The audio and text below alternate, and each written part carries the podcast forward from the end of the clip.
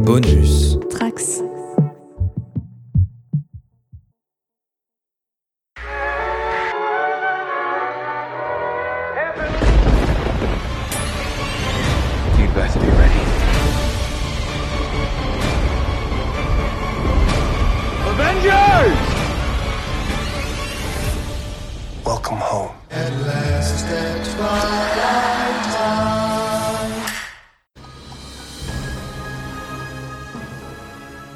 Bonjour et bienvenue dans YMCU pour ce 21e numéro consacré au final et au bilan de Loki saison 1, saison 1 sur laquelle nous allons insister parce que, voilà, vous, vous, vous savez si vous écoutez ce podcast. Et aujourd'hui, pour revenir sur cet épisode et sur cette saison, avec moi j'ai le retour de Manon, salut Manon, Salut. Quentin, salut, Salut. Océane, salut, Bonjour. et Aurélien, salut Aurélien. Salut Et Aurélien, on n'a pas parlé avec toi euh, de, de- depuis l'épisode 1 de Loki. Et euh, brièvement, puisqu'on va revenir un peu sur toute la saison de toute façon dans ce numéro, euh, brièvement, euh, ta tendance après cet épisode 1 sur lequel tu étais plutôt satisfait, ça a donné quoi sur les, les quatre épisodes suivants? Eh ben, euh, toujours très satisfait en fait. J'ai été pris en fait par chaque épisode, par le côté on ne sait jamais trop où ça va, euh, le, le- le- presque la série qui se redéfinit à chaque épisode. Euh, L'épisode 3 qui je sais a été clivant euh, pour, pour son côté un peu Doctor Who euh, euh, et pose euh, presque dans l'intrigue, moi m'a bien plu.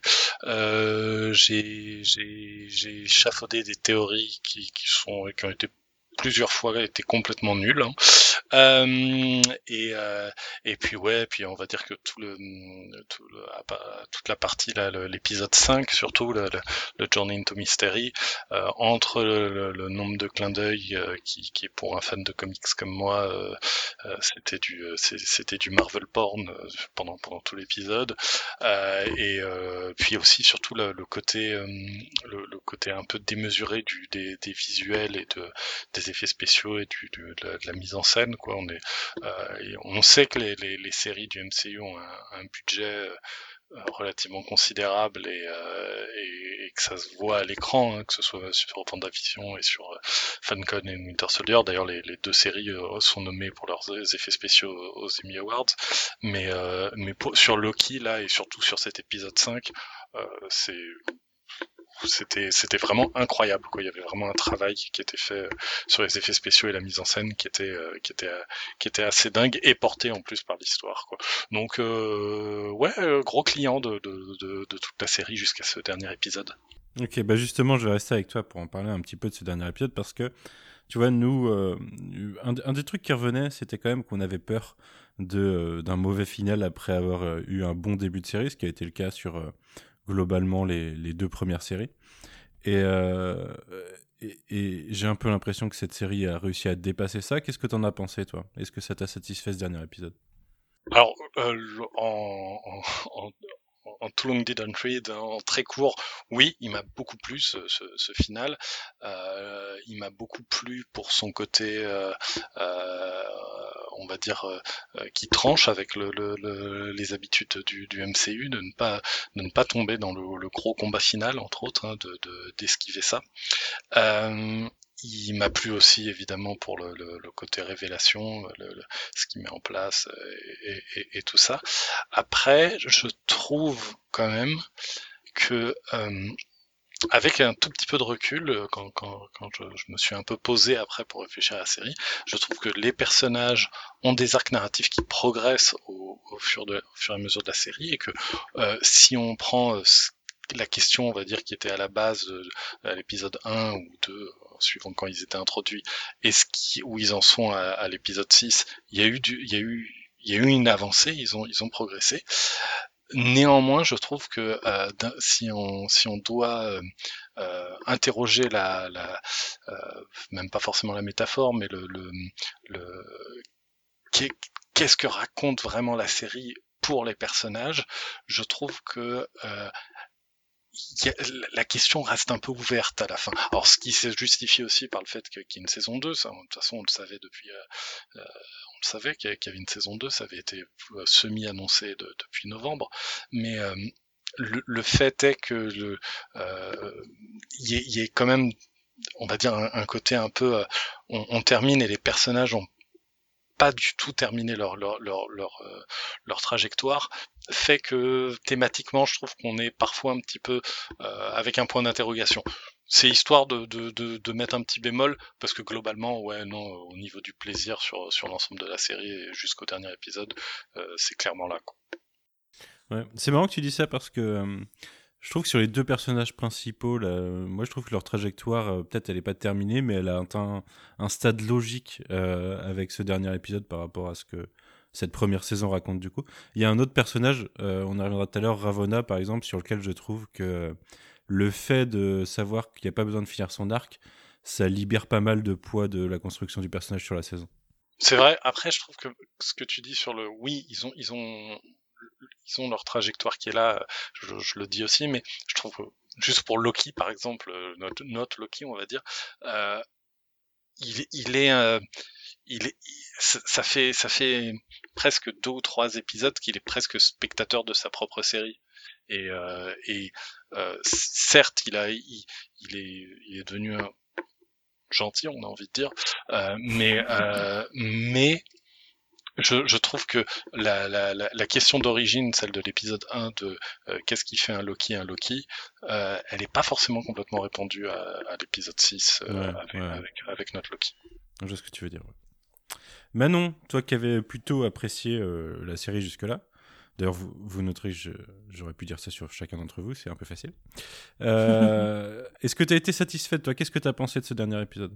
Euh, j'ai juste, je, il me tarde qu'on débatte avec Aurélien. J'ai trouvé super intéressant tout ce que tu viens de dire et je pense qu'on en reparlera au cours de la série. Parce que moi qui étais, euh, je pense que, en fait, j'ai de plus en plus apprécié la série, ça c'est une certitude. J'avais été pas trop convaincu par l'épisode 1, j'avais beaucoup aimé l'épisode 2, moins l'épisode 3 et depuis l'épisode 4, je trouve que c'est de mieux en mieux. Donc j'ai beaucoup aimé ce final pour revenir à la question de départ. Et moi je trouve que c'est justement le développement des personnages qui s'améliore euh, au fur et à mesure des épisodes et je suis pas complètement d'accord avec ce que tu as dit sur Loki. Euh, là où j'ai pourtant eu beaucoup de mal à adhérer à cette version euh, de Loki, de notre Loki. Mhm. Mais euh, pour en venir à la question, je trouve que la force de, de la série, de manière globale, c'est d'avoir réussi à poser des enjeux qui sont assez énormes à l'échelle du MCU et de les avoir traités avec réussite au sein d'une série qui n'est pas spectaculaire inutilement, qui est plutôt intelligemment bavarde, à l'image de ce dernier épisode, et qui sait rester très intimiste. Euh, je trouve que là aussi on y reviendra plus tard, mais la scène entre euh, Sylvie et Loki euh, en fin d'épisode, où ça discute du sort du monde et de la bonne chose à faire, qui est en fait un débat entre les deux personnages pour savoir qui ils sont, qui peuvent devenir et toutes les questions que tu, dont tu parlais en fait Aurélien finalement je trouve que tout ça c'est très bien fait justement c'est très c'est à l'échelle micro alors qu'on est clairement en termes d'enjeu à une échelle macro de l'univers du MCU quoi. Du coup je trouve que cette dualité elle est extrêmement réussie dans, dans la série et particulièrement dans ce dernier épisode et tout ça ça repose sur des acteurs qui ont été excellents de bout en bout et donc ouais non ce dernier épisode euh, j'avais peut-être moins peur que vous pour le dernier épisode. Et, mais franchement, j'ai été, j'ai été agréablement surprise parce que, parce que peut-être que je m'attendais pas à ce que la série assume autant ses enjeux. Et, et ouais, donc euh, que du positif. Et puis, et puis je trouve, et je crois que c'est la première fois qu'une, qu'une fin de, de série, mais même de film, j'ai envie de dire, me fait un peu cet effet-là, parce qu'on est sur une espèce de fin ouverte, sur un, sur un véritable cliffhanger, mais, euh, mais euh, à, une nouvelle échelle, en fait. Je pense que euh, ce cliffhanger-là, il me fait un peu penser au cliffhanger de Infinity War, finalement, qui est pour moi le seul film qui se termine avec une espèce de fin ouverte où on sait que ça amène à une suite et mais on n'a pas clos l'arc des personnages. Et en fait à l'inverse d'Aurélien moi je trouve ça cool qu'on n'ait pas clos l'arc des personnages parce que c'est enfin une série et non pas une mini-série. Et du coup il me tarde de voir la suite en fait tout simplement. Donc euh, mhm. en ce sens je lui trouve presque plus de force que moi qui ai adoré Vendavision. Vendavision on lui a reproché de trop revenir presque au point de départ en fin de série, même si euh, Vanda a évolué, mais en tout cas de faire une espèce de boucle. Là où je trouve que Loki fait pas ça, et en fait je trouve que c'est un plus, clairement, pour la série. Hmm, c'est vrai. Quentin, tu me pardonneras le jeu de mots, mais cet épisode t'a donné tort, au moins sur un point. Euh, Est-ce que ça t'a déçu d'avoir tort du coup? Ah non, non, j'étais. Non, non, ils m'ont vraiment surpris dans, dans le très bon sens du terme. Je m'attendais pas du tout à voir ça et j'étais j'étais ravi, j'étais vraiment aux anges. En plus, euh, je m'étais dit que si. Alors, du coup, il faut que je prenne des pincettes pour en parler là, mais. euh, je m'étais dit que si jamais on voyait ça, ce serait que très rapide, peut-être en, post-credits. Et au final, c'est quasiment sur tout l'épisode. Donc j'étais vraiment, vraiment aux anges sur ce, sur ce final. Et sur la série, euh, Manon vient de, vient dire beaucoup de choses que j'avais notées euh, euh, sur mes notes.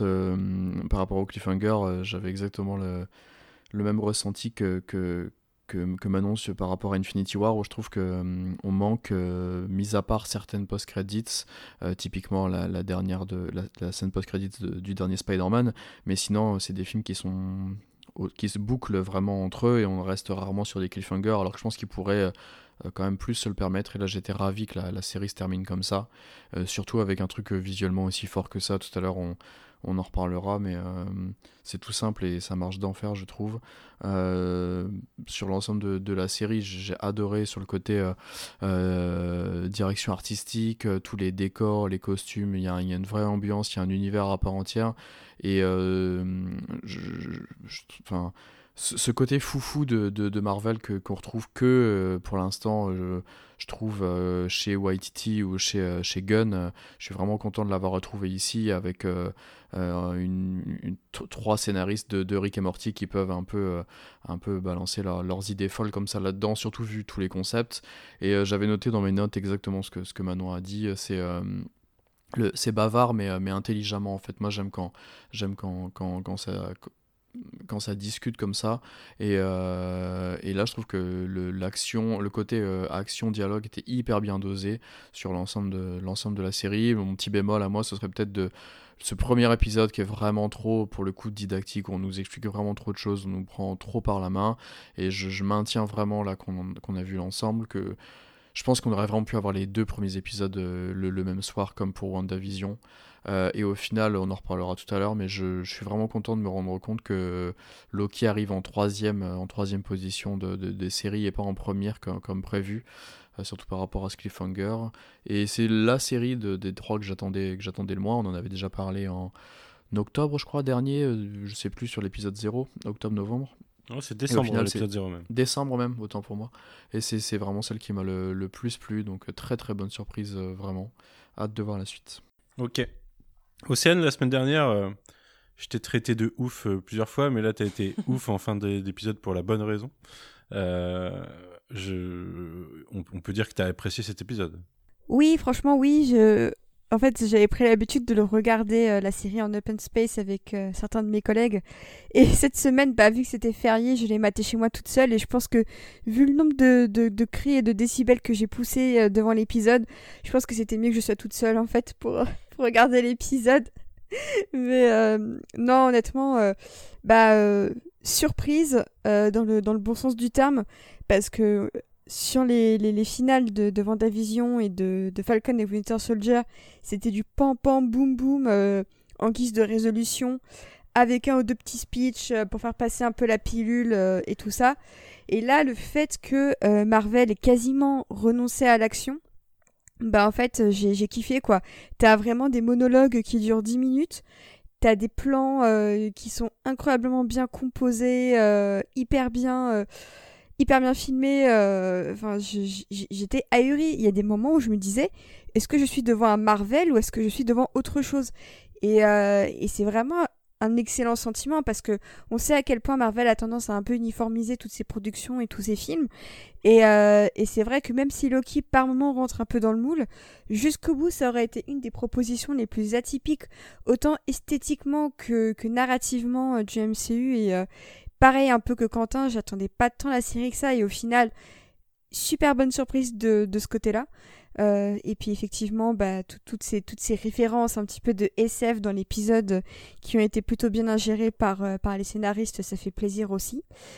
Euh, J'ai un bémol qui est qu'effectivement, on a l'impression de, de voir, en fait, une, une- j'ai l'impression de voir une moitié de série.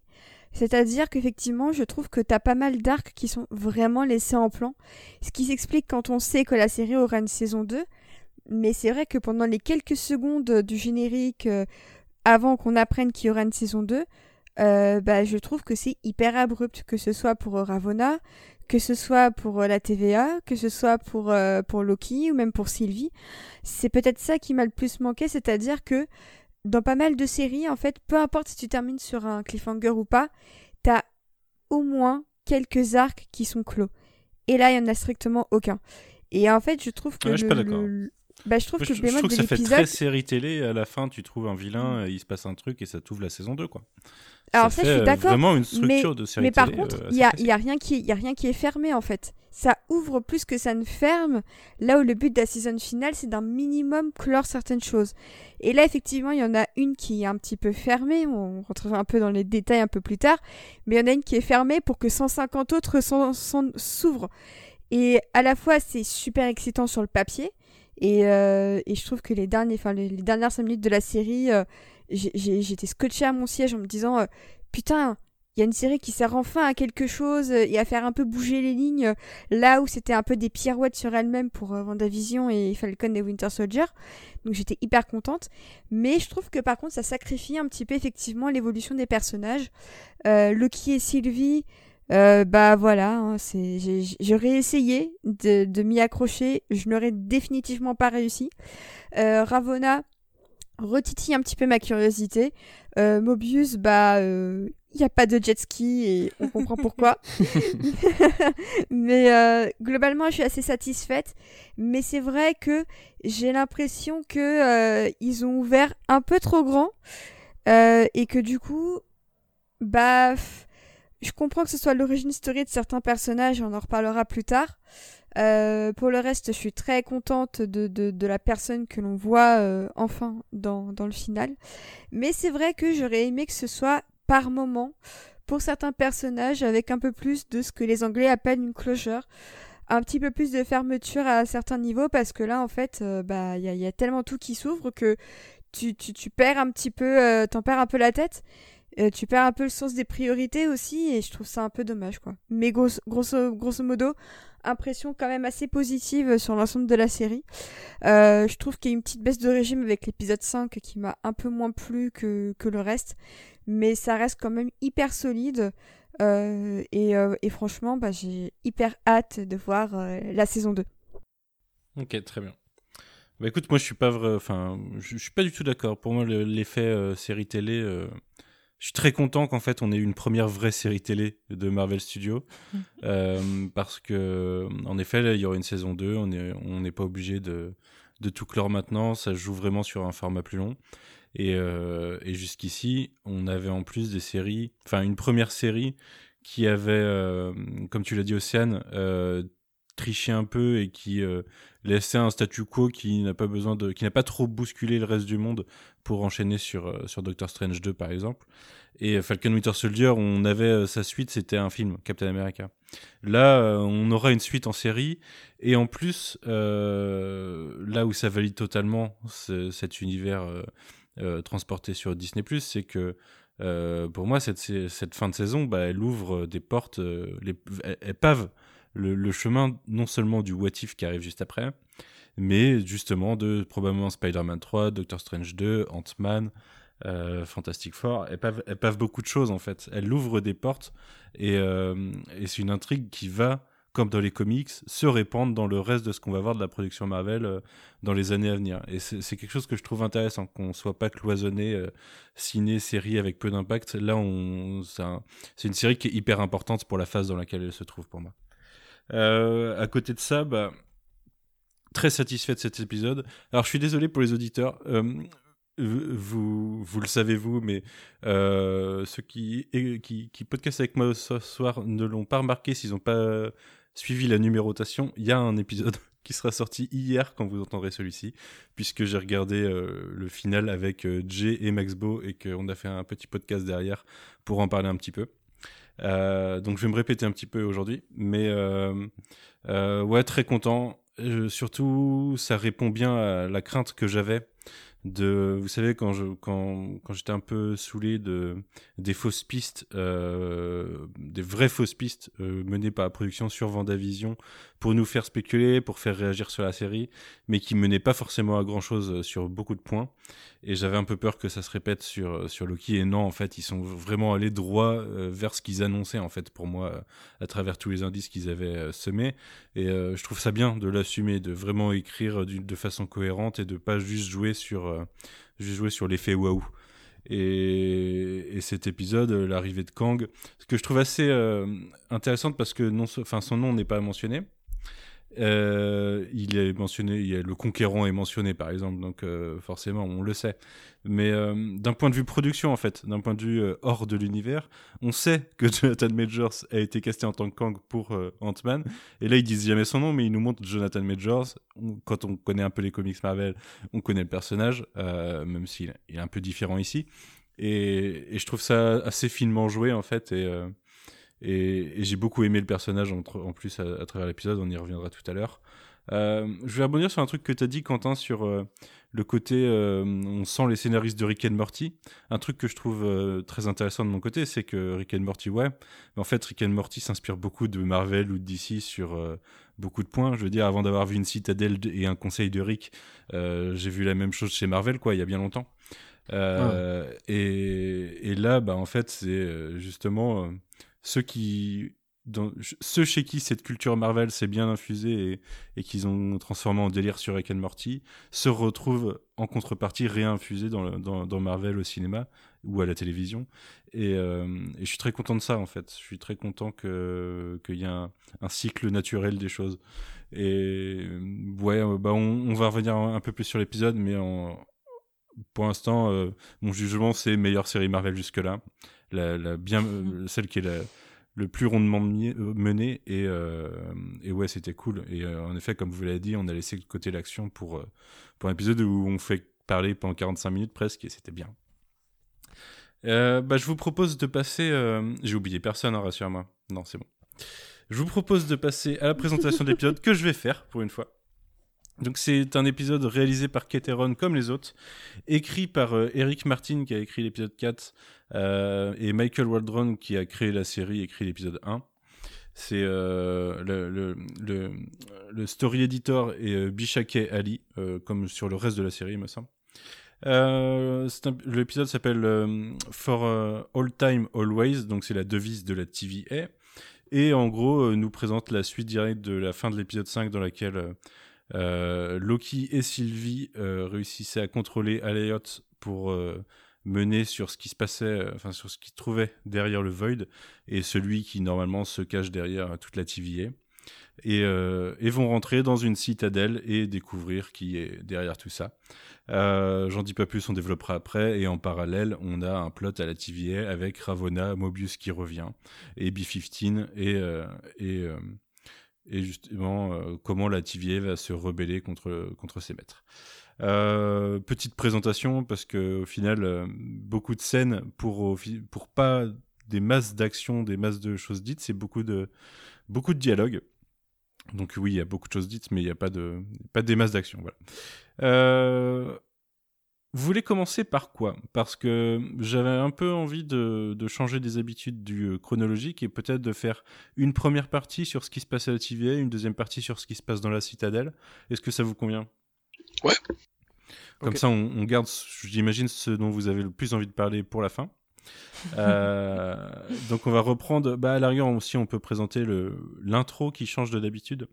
Euh, puisque sur le générique de Marvel Studios, en fait, on a beaucoup de bouts de dialogue de ce qui s'est passé, euh, de, dialogue de personnages qu'on a vus dans le MCU. Avant que ça se change, ça parte sur des, des quotes du monde réel.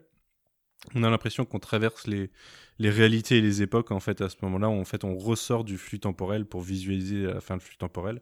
On a des, euh, des quotes de Neil Armstrong, de Greta Thunberg, quelques trucs Martin, comme ça. Martin Luther King.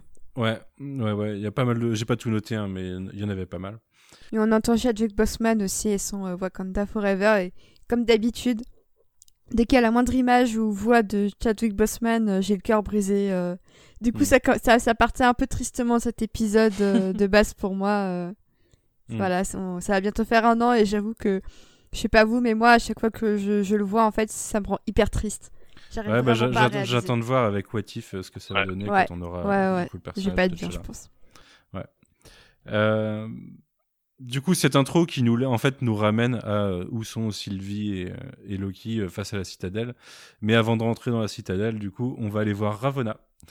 Euh, Ravonna qui est à la TVA et va, va revoir euh, Mobius qui, euh, qui avait quitté le, le Void en fin d'épisode d'avant.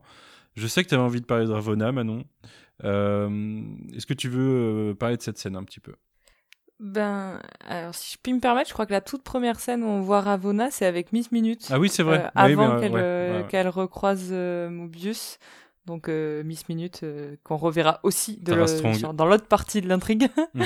qui est toujours aussi extraordinaire. Mais euh, je mentionne la scène précédente parce qu'elle a son importance, parce que dans l'épisode précédent, Ravonna avait demandé certains fichiers sur l'histoire de la TVA, si je dis pas de bêtises, euh, à Miss Minute, qui lui finit par lui donner des fichiers qui, semble-t-il, ne sont pas ceux qu'a devané Ravonna, mais en lui disant, ils te seront plus utiles. Mhm. Du coup, je pense que clairement, ça nous tease la suite. Euh, je sais pas vous ce que vous en pensez et quelles sont vos, vos Bah, ça- idées, mais Mais Elle, elle lui dit même que c'est que il trouve, il pense que ça lui sera plus Oui. utile. Donc, euh, ce qui suggère que c'est Kang. Euh, et euh, oui, comme on le fait pas chronologiquement, on a vu Miss Minute juste avant dans la citadelle. Et euh, en fait, on découvre avec avec ce moment qu'il y a bien une seule Miss Minute et qu'elle est, elle, elle en sait plus que ce qu'elle laissait paraître jusque là, quoi. très clairement. C'est un peu l'assistante de Kang. Ouais, j'ai eu ce petit moment où je me suis dit, ah ben tiens, derrière tout ça, en fait, c'était Miss Minute. Et puis non, finalement. J'y ai pensé aussi. aussi. Je- pendant, pendant, ça m'a passé par, le- par l'esprit aussi, j'étais là. Putain, le méchant depuis le début, c'est Miss Minute. J'ai paniqué l'espace de deux secondes et puis je me suis dit, non, calme-toi, ils vont pas faire ça.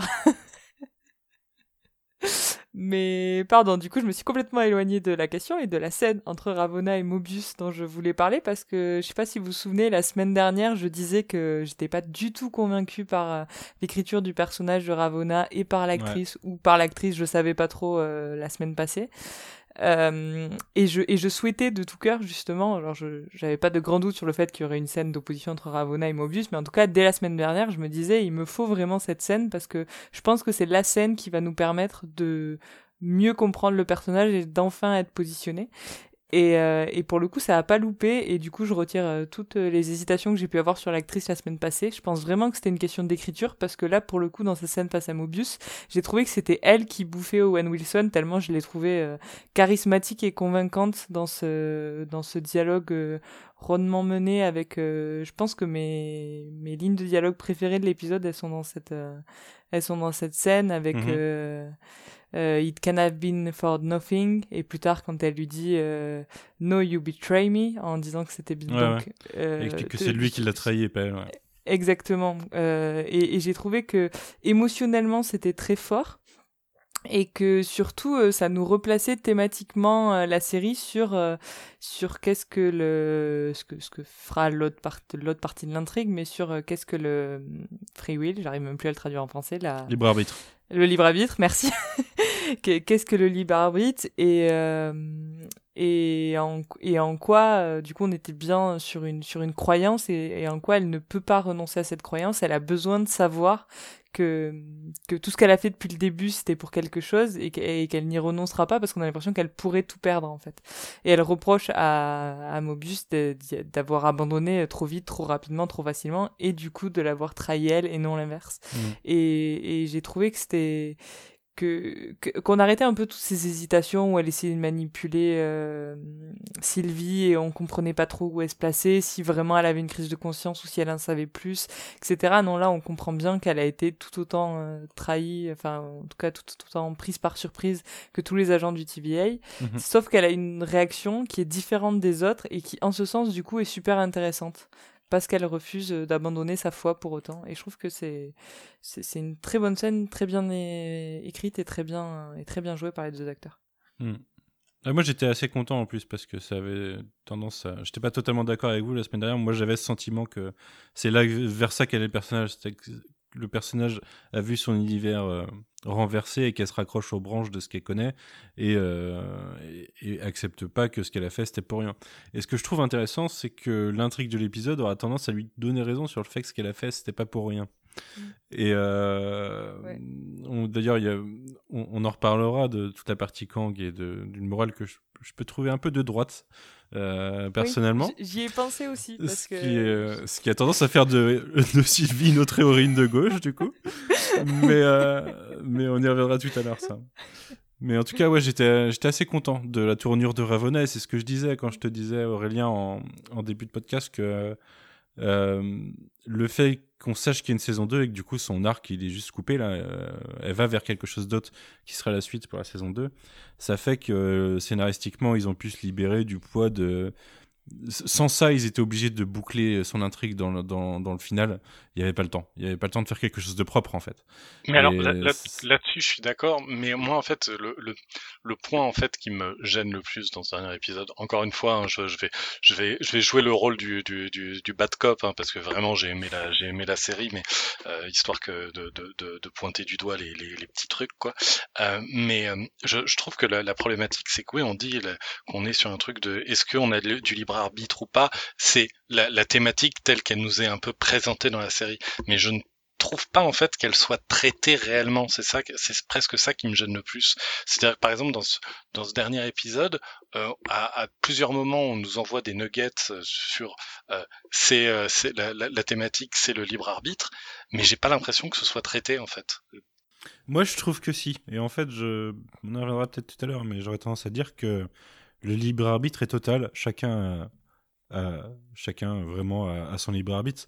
C'est juste que euh, Kang a choisi euh, les branches qui gardent quoi. Donc t'as beau avoir un libre arbitre, la seule version qui, survit, c'est celle dont euh, les choix sont sélectionnés par quelqu'un d'autre. Et, et, ça pose aussi, la... enfin, il faudrait y revenir de l'autre côté, mais la question du prix du libre arbitre, en fait, c'est de ça dont ils discutent tout le temps de, de est-ce -hmm. que est-ce qu'on veut le libre arbitre au prix d'avoir quelque chose de de, de... Ouais. ouais. on essaie de rendre le libre arbitre comme quelque chose d'effrayant en de fait. droite. Ouais, voilà, complètement. Euh, mais il faudra qu'on en reparle plutôt pour l'autre partie de l'intrigue. Mais, ouais. Euh, mais ouais, très clairement, il y a. À la fois, c'est intéressant et à la fois, on, ouais, on est plutôt. Au point où on en est, on est plutôt sur une morale de droite si on prend part du principe que c'est Loki notre héros et non euh, Sylvie. Mais j'ai toute une théorie sur ça tout à l'heure.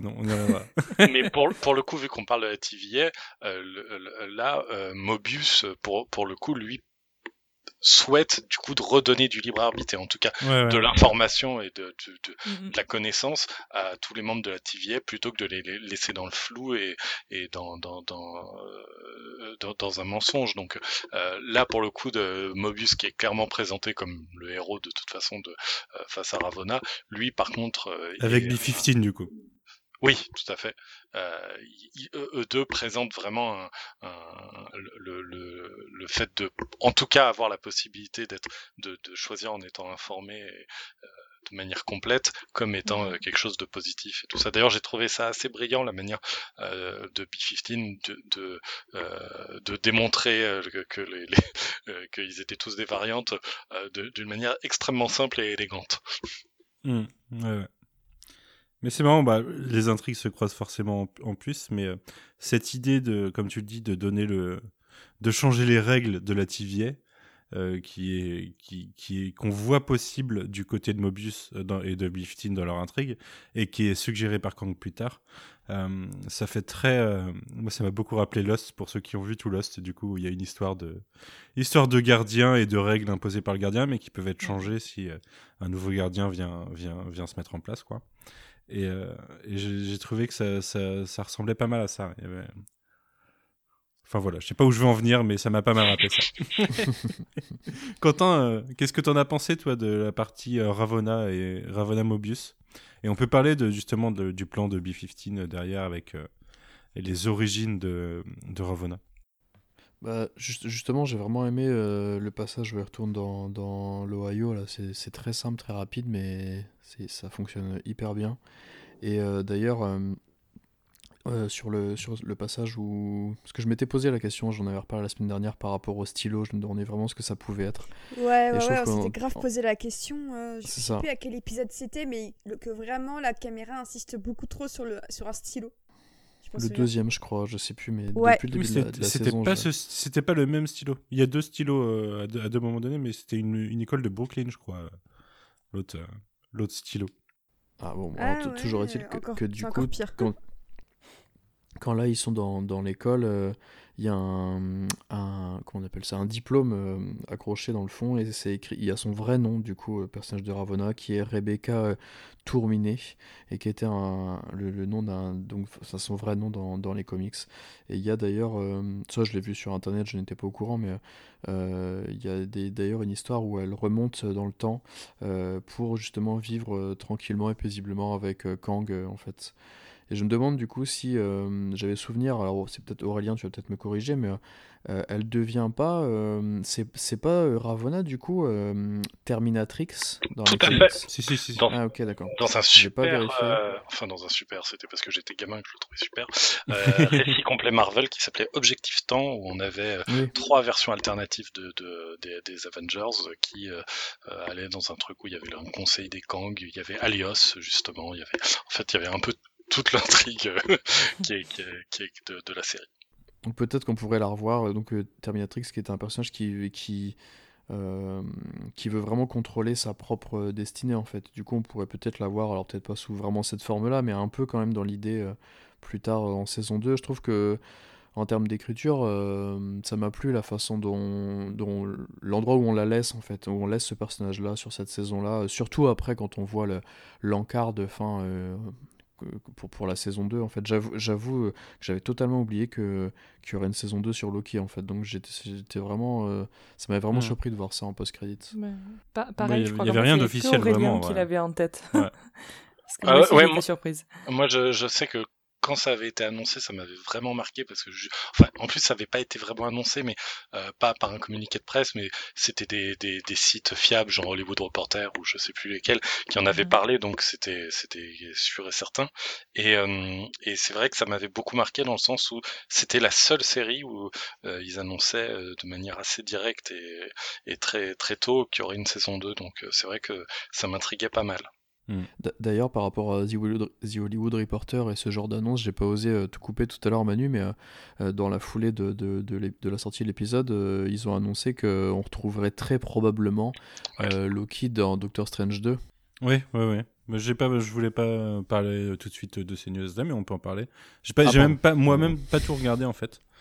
Euh, mais j'ai vu, ça, ouais. Euh, oui, enfin, c'est parce que, comme je le disais tout à l'heure, pour moi, ça ouvre les portes de la suite d'un certain nombre de films en fait qu'on va avoir dans cette phase 4. Et du coup, ça me paraît assez logique oui, qu'on retrouve Loki, euh, Loki dans les dans d'autres films. Mais je me pose la question de de la date de la saison 2 par contre d'ailleurs. Bah, je crois que le- il n'y a pas de tournage qui ont commencé, donc euh, ce sera 2023. Ouais, a priori, hein, on A peut imaginer. priori, ouais. Je Et- pense que ça va être 2023. ouais.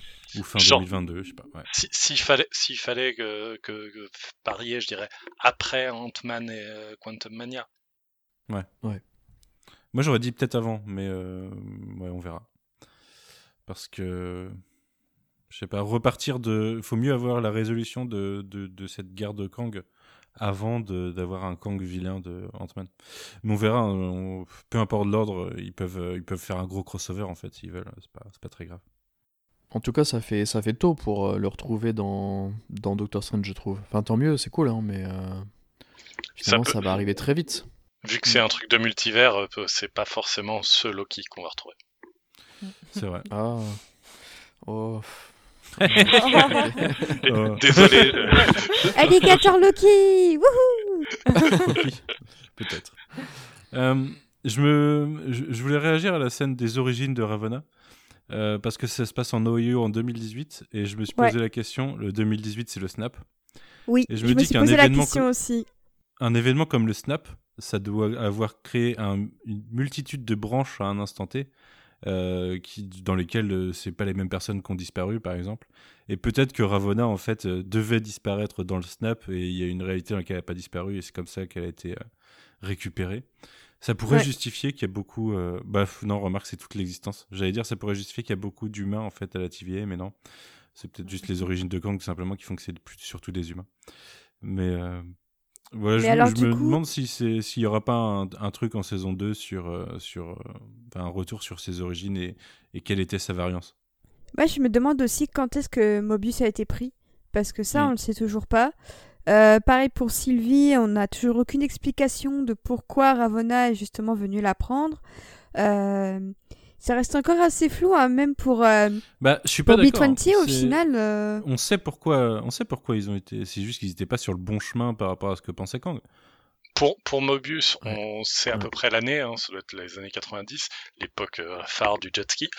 Ouais. Euh, et pour, pour Sylvie, euh, ouais, ça reste une des, ça reste par contre une question super ouverte parce que à chaque fois on voit que quand les, les, les, les, les- les- le- la TVA arrive, c'est que le Nexus Event vient de se produire.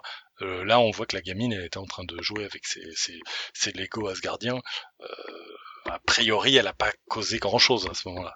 Mais est-ce que Bah, vous vous êtes posé la question? Je crois que c'était Manu qui se disait euh, si il faut y a... non, je sais plus quelqu'un a mis l'hypothèse s'il faut il n'y avait pas eu de Nexus Event au moment de la prise de Ah oui. de Sylvie et en fait pour Ouais. moi c'est un peu ce qui est validé dans cet épisode avec la position de Kang qui de Kang enfin de, la personne qui qui du coup dit que tous les événements tout euh, enfin et puis la façon dont il a géré la timeline les a amenés à ce que ce soit tous les deux qui se enfin ces deux versions de Loki qui se retrouvent devant lui à Mhm. cet instant T où du coup il a plus de vision après euh, du futur et du coup en fait moi je suis partie du principe que qu'en fait c'était juste Kang qui avait décidé de les enlever à tel moment à tel endroit et que c'était pour avoir cette version de Sylvie qui devait être cette version de Sylvie qui sûrement devait le tuer même si ça il le savait pas et que c'est enfin vous voyez qu'il y a un truc euh, euh, très très très arbitraire et pas du tout dans la logique du Nexus Event où on sait toujours pas à quel point c'est vrai ou faux d'ailleurs parce que Mhm. il nous dit clairement qu'il fait tout a- tel il qu'il a- l'entend et qu'en vrai les règles qu'on nous a présentées encore une fois on sait toujours pas si elles sont valides bien au contraire Ouais, c'est ça, il a euh, tracé le chemin pour que ces deux personnages se retrouvent là. D'ailleurs, on pourrait même euh, peut-être Oui. se dire que quand, euh, quand on nous suggère que le fait que les Avengers retournent dans le passé, c'est autorisé, c'est peut-être juste parce qu'en plus, ça crée cette variance de Loki qui, à la fin, Mhm. se, se retrouve là. c'est pour ça que c'est autorisé à la base. Mais euh, oui, de toute façon, il y a encore beaucoup de questions hein, sur qu'est-ce qui est réel, qu'est-ce qui ne l'est pas. Mais on va y revenir dans Ouais. la partie d'après. Quelqu'un d'autre voulait parler de la partie, de la partie de la TVA Bah ouais, j'avoue que en fait le, discours de Ravonna montre que en fait euh, peu importe qui qui est euh, qui sont les Timekeepers ou pas, en fait euh, elle a quand même des idées sur le libre arbitre et tout ça qui sont quand même hyper tranchées, à laquelle on, adhère ou on n'adhère pas. Mais en soi, on a l'impression limite que le fait que les Timekeepers n'existent pas, bah en fait c'est ça, ça ne dévie pas de sa trajectoire. C'est ce qui m'a peut-être posé un peu souci, c'est qu'il n'y a pas forcément de remise en question euh, de sa part, et que à part sur la fin ou de, de, son arc dans l'épisode où elle va chercher des réponses, euh, bah en fait, je m'attendais peut-être à, une remise en question un peu de la bureaucratie et tout ça, et, euh, et c'est pas nécessairement venu de, de sa part, et t'as l'impression que limite pour elle, le fait que les Timekeepers n'existent pas finalement, euh, bah c'est un détail parce que la TVA est plus grande que, que, que le mensonge. Ce qui est à la fois très intéressant parce que ça montre aussi à quel point tu es aveuglé en ta propre religion euh, et à quel point tu veux quand même lui trouver des, des, des qualités, à quel point tu veux quand même euh, continuer de la maintenir sur un, sur un piédestal, comme euh, mon chat arrête pas de miauler là. Mais, euh, mais euh, j'ai trouvé qu'ils auraient pu faire quelque chose de, de justement de, de, de, Ravonna qui découvre le tissu de mensonge qu'a été euh, euh, la TVA. Et le fait qu'elle veuille continuer dans la même direction comme ça, ça se comprend, mais j'avoue que euh, bah, il m'a manqué un truc pour que j'adhère à son raisonnement à elle. Et j'avoue que ça m'a un chouïa frustré parce que je trouve que sur toute la série, elle est vraiment euh, une sorte de, de compas un peu moral euh, qui est d'abord un juge et qui on voit prendre des décisions et tout ça. Et je trouvais son cheminement hyper intéressant. Et je me demande si c'est pour pas faire euh, doublon avec Loki et, euh, et, euh, et B20 qui justement incarne un peu le fait de, de, bah, de, de se détourner du, du Mhm. chemin justement de la religion. Mais j'ai trouvé qu'avec Ravonna... Bah oui, j'ai dit Mobius. T'as dit Loki et B-15, je crois. Ah pardon, bah oui, bah, je, je pensais à Mobius dit- et je crois même que t'as dit Loki et B-20. voilà, bref, je, je suis fatiguée. Mais, euh, mais je pense que j'aurais aimé qu'il y ait un chouïa plus de réflexion chez Ravonna. Ouais, je sais pas, après, c'est parce que. euh, Enfin, ça, ça dépend de la personne. Il y a un truc, en fait, ils, ils sont là pour représenter deux réactions différentes et deux réactions opposées euh, à la même chose. Et l'un qui s'accroche au dogme pendant que l'autre veut, faire la révolution, quoi. Et euh, à la rigueur, ce que la façon dont je pourrais l'analyser, peut-être ta réaction, euh, Aurélien sera peut-être pas du tout d'accord avec moi, mais quand je lis Civil War et les tie à Civil War de l'époque, euh, c'est un event que j'adore, mais j'ai toujours du mal avec l'écriture des personnes qui sont, du co- qui sont pro-enregistrement. Parce que j'ai le sentiment que les scénaristes sont de l'autre côté. les scénaristes étaient principalement de l'autre côté, et du coup ont plus de mal à nourrir l'essence et les dialogues des personnages euh, pro-enregistrement versus, euh, versus le camp de Captain America. Quoi. Et c'est peut-être un peu la même chose ici, c'est que euh, on aurait peut-être plus la tendance à réagir comme Mobius ou comme, comme Sylvie que comme Ravonna, et du coup on a un peu plus de mal à la comprendre. C'est une hypothèse qui est assez intéressante, mais je trouve que c'est contrebalancé avec. Je suis désolé, on va encore euh, sauter sur euh, Loki, mais avec la façon dont Loki va réagir sur la fin, qui Mhm. du coup le rapproche de Ravonna. Donc je trouve que pour le coup, les scénaristes, comme quoi, ils réussissent à nous faire euh, voir les arguments des deux côtés. Et moi, je pense que Ravonna, elle souffre vraiment de l'écriture sur des épisodes euh, an- antérieurs, en fait. Que peut-être, euh, je sais pas, elles sont. ça- sont... C'est pas assez lisible, peut-être, mais euh, Mhm. ça m'a moins dérangé dans cet épisode en tout cas, mais je peux comprendre que Océane soit pas 100% convaincu. Mais je trouve pas ça contradictoire quand tu dis que Loki se rapproche de Ravonna et Sylvie se rapproche de Mobius en fait dans la réaction. Oui, non, mais ce que je veux dire, c'est que les scénaristes arrivent à écrire Ah oui, ouais. Très, très bien Loki de ce côté-là. Alors Ouais, pourquoi mais- ils auraient mais plus de mal à nous faire croire en dans cette- enfin, je- Dans cette opposition Sylvie-Loki, t'es pour qui toi à la fin? On va en parler tout à l'heure, mais t'es pour qui euh? Est-ce que t'as envie euh, je... je trouve ça, ça m'a tiraillé, tu vois, dans l'idée Ouais. de les Ouais, deux. euh, et ce- en plus avec le le dilemme proposé par Kang euh, qui est enfin qui, qui est assez compliqué à répondre. Euh, c'est ça m'a oui. perturbé. Tandis que la position entre Mobius et Ravonna est plus claire pour le spectateur, ouais, souvent ouais, de bah, quel côté il se euh, trouve. Quoi. C'est le non, vrai. no- de pas de compromis quoi. C'est ça leur position. Et c'est une position que j'aurais plutôt tendance à, à accepter. Enfin, celle à laquelle j'aurais tendance à adhérer. Euh, bah écoutez, je pense qu'on peut passer d'ailleurs du côté de Loki Sylvie parce qu'on a fait pas mal le tour de cette intrigue, à part le, le- la scène finale euh, qui rejoint Loki à scène, ouais. TVA. Euh, du coup, on y reviendra tout à l'heure. Mais euh, sinon, je pense qu'il faut mieux passer du côté de la citadelle. Et du coup, revenons au tout début de l'épisode après cette intro et quand euh, on reprend le plan de la semaine dernière. Premier truc que je voulais dire avant qu'il rentre dans Citadel, c'est les effets spéciaux les plus magnifiques que j'ai eu depuis longtemps dans un MCU en ce qui me concerne. Et euh, je- j'en parlais dans le podcast d'hier du coup. Ça me quand, je pense à la scène post générique avec le rocher de Thanos de Avengers et que je vois euh, ce- ce- la première scène et euh, le- la citadelle que je trouve assez magnifique as- avec euh, ce qui aurait pu être juste des roches, mais euh, c'est hyper beau. Euh, J'étais assez ébloui par cet épisode, je vous avoue. J'ai, dit à plusieurs reprises devant la télé, oh putain c'est beau, oh putain c'est Ouais, beau. ouais. C'est ce que j'ai dit direct, moi. J'étais à côté de Jay, j'ai fait putain, c'est beau. j'ai fait exactement ça. Et Non, pour autant, euh, et pour autant, dans, sur cette série, il n'y a pas forcément de grands moments où, enfin, mis à part peut-être certains petits passages de, de, de la fin de l'épisode de la semaine dernière, mais il n'y a pas de grands moments où je me suis dit, comme euh, certains films ces derniers mois, euh, euh, avec le virus, tout ça, où je me suis dit, bah merde, en fait, j'aurais bien aimé voir ça sur un grand écran, en fait. Je trouve que ça s'y prête quand même vraiment bien sur le côté euh, série euh, dans ton salon, Ouais. en fait. Ouais, mais c'est une série où euh, ils ont réussi à équilibrer leur budget pour avoir des scènes pas forcément les plus importantes qui sont euh, assez. euh, Enfin, Pompéi, quoi. c'est dégueulasse. et, euh, et avoir des trucs qui te pètent la rétine en fin de saison, je trouve que. Ouais. Je suis assez. Enfin, ça me perturbe pas qu'ils aient sacrifié une partie du budget en début pour, euh, pour tout donner sur la fin, plutôt que d'avoir un résultat médiocre sur l'ensemble, tu vois. Là, euh, là je trouve. Ça, c'est un, un épisode où tu peux présenter, tu peux présenter aux émis justement pour ses effets spéciaux, celui-là. Et le, le- c'est vrai que la, la, la représentation en plus du, du temps en, Ouais. en espèce de, de boucle autour de la citadelle, là, comme Ouais, ça, ouais. c'est, assez magnifique et, et assez dingue et, assez original en plus comme, comme, comme visuel. Ouais, c'est trop cool. Et ça participe à, à cette. euh, on en parlait en- au premier podcast de sur Loki, de cette montée en puissance de l'univers Marvel au cinéma. Euh, ça, rajoute encore une couche euh, dans, l'imaginaire, dans, ce qui compose cet univers. Je trouve ça très cool, personnellement.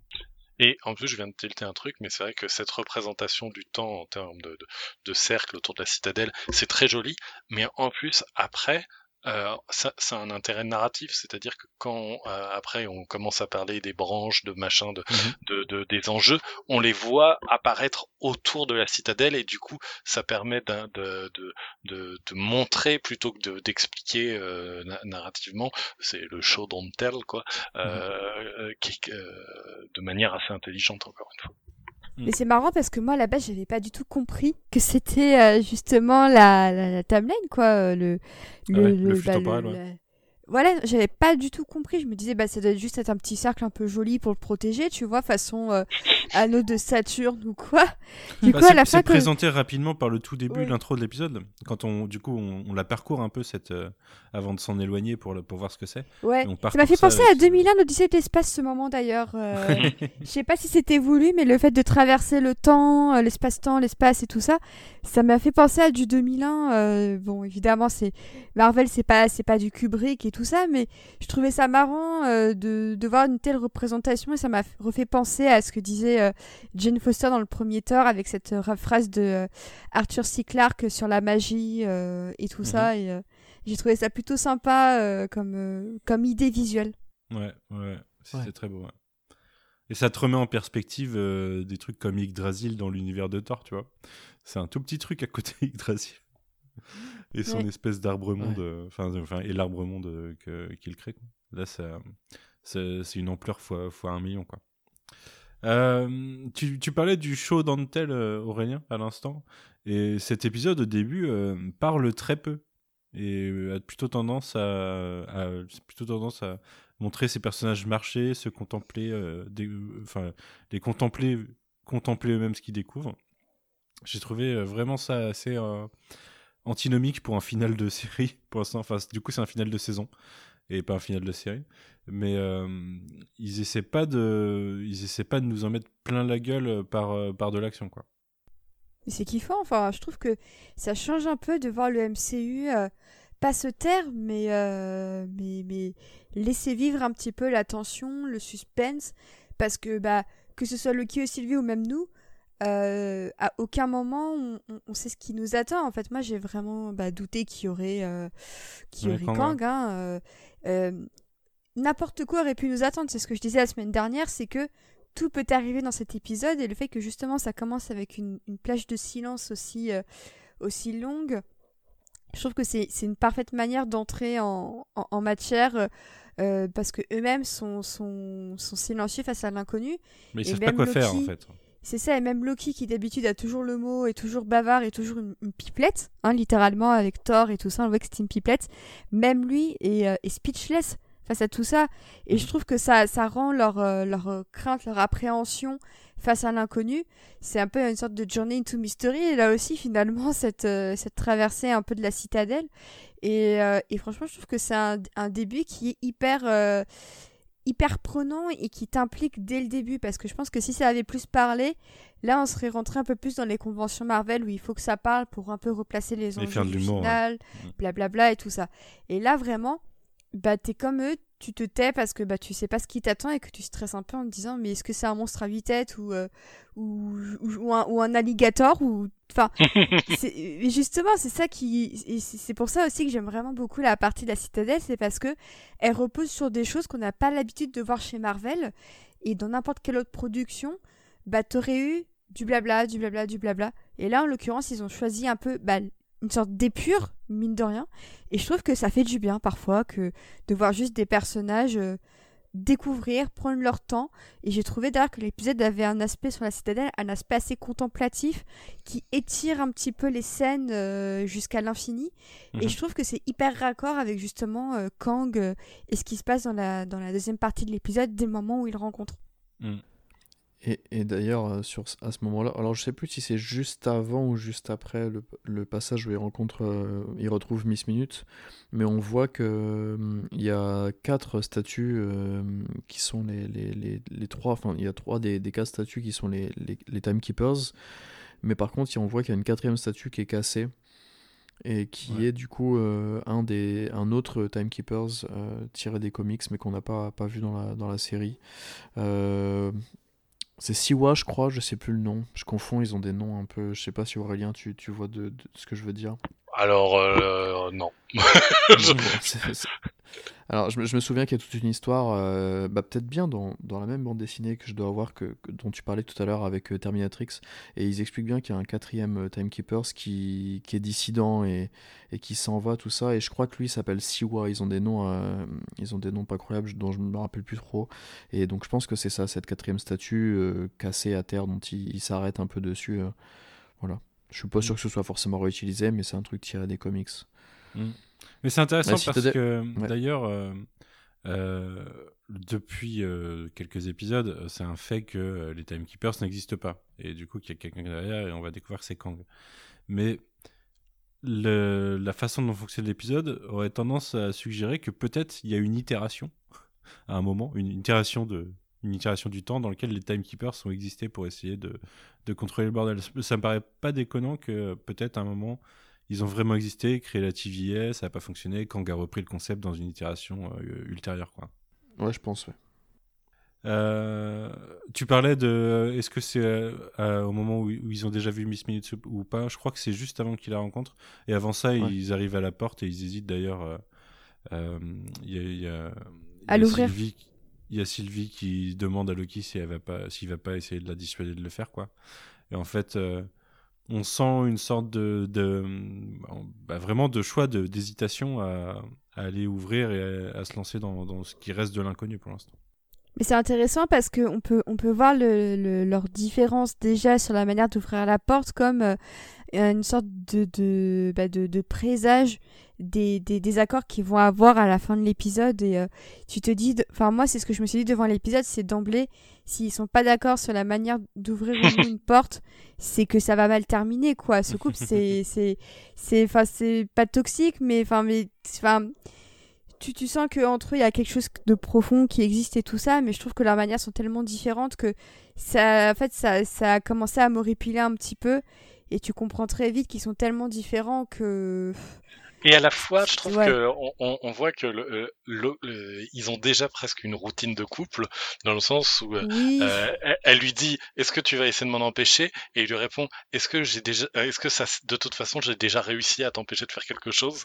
Et oui. c'est ce que- ça nous, c'est un check-off gun de la, de, presque de, la- de la fin de la, de, de l'épisode, dans le sens où il va essayer de l'empêcher, mais ça ne servira à rien. Totalement. ouais. Du coup, derrière, il rencontre Miss Minute. Et c'est là Alors, j'ai une question pour Ouais. vous. J'ai une question. Est-ce que vous avez sursauté en voyant Miss Minute? Non. apparaître Parce que, apparemment. J'ai un peu checké les réactions et sur Twitter, les gens sont devenus fous en la voyant. Apparemment, ils ont tous eu hyper peur et ils se sont amusés à faire plein de vidéos où elle apparaît de manière hyper flippante avec le jumpscare en mode on a eu trop peur de l'entendre et après de la voir. Et alors, je suis morte de rire depuis cet après-midi que j'ai fait mes recherches, mais moi, enfin, ça m'a pas surprise euh, outre mesure en fait, Non, je, je sais pas.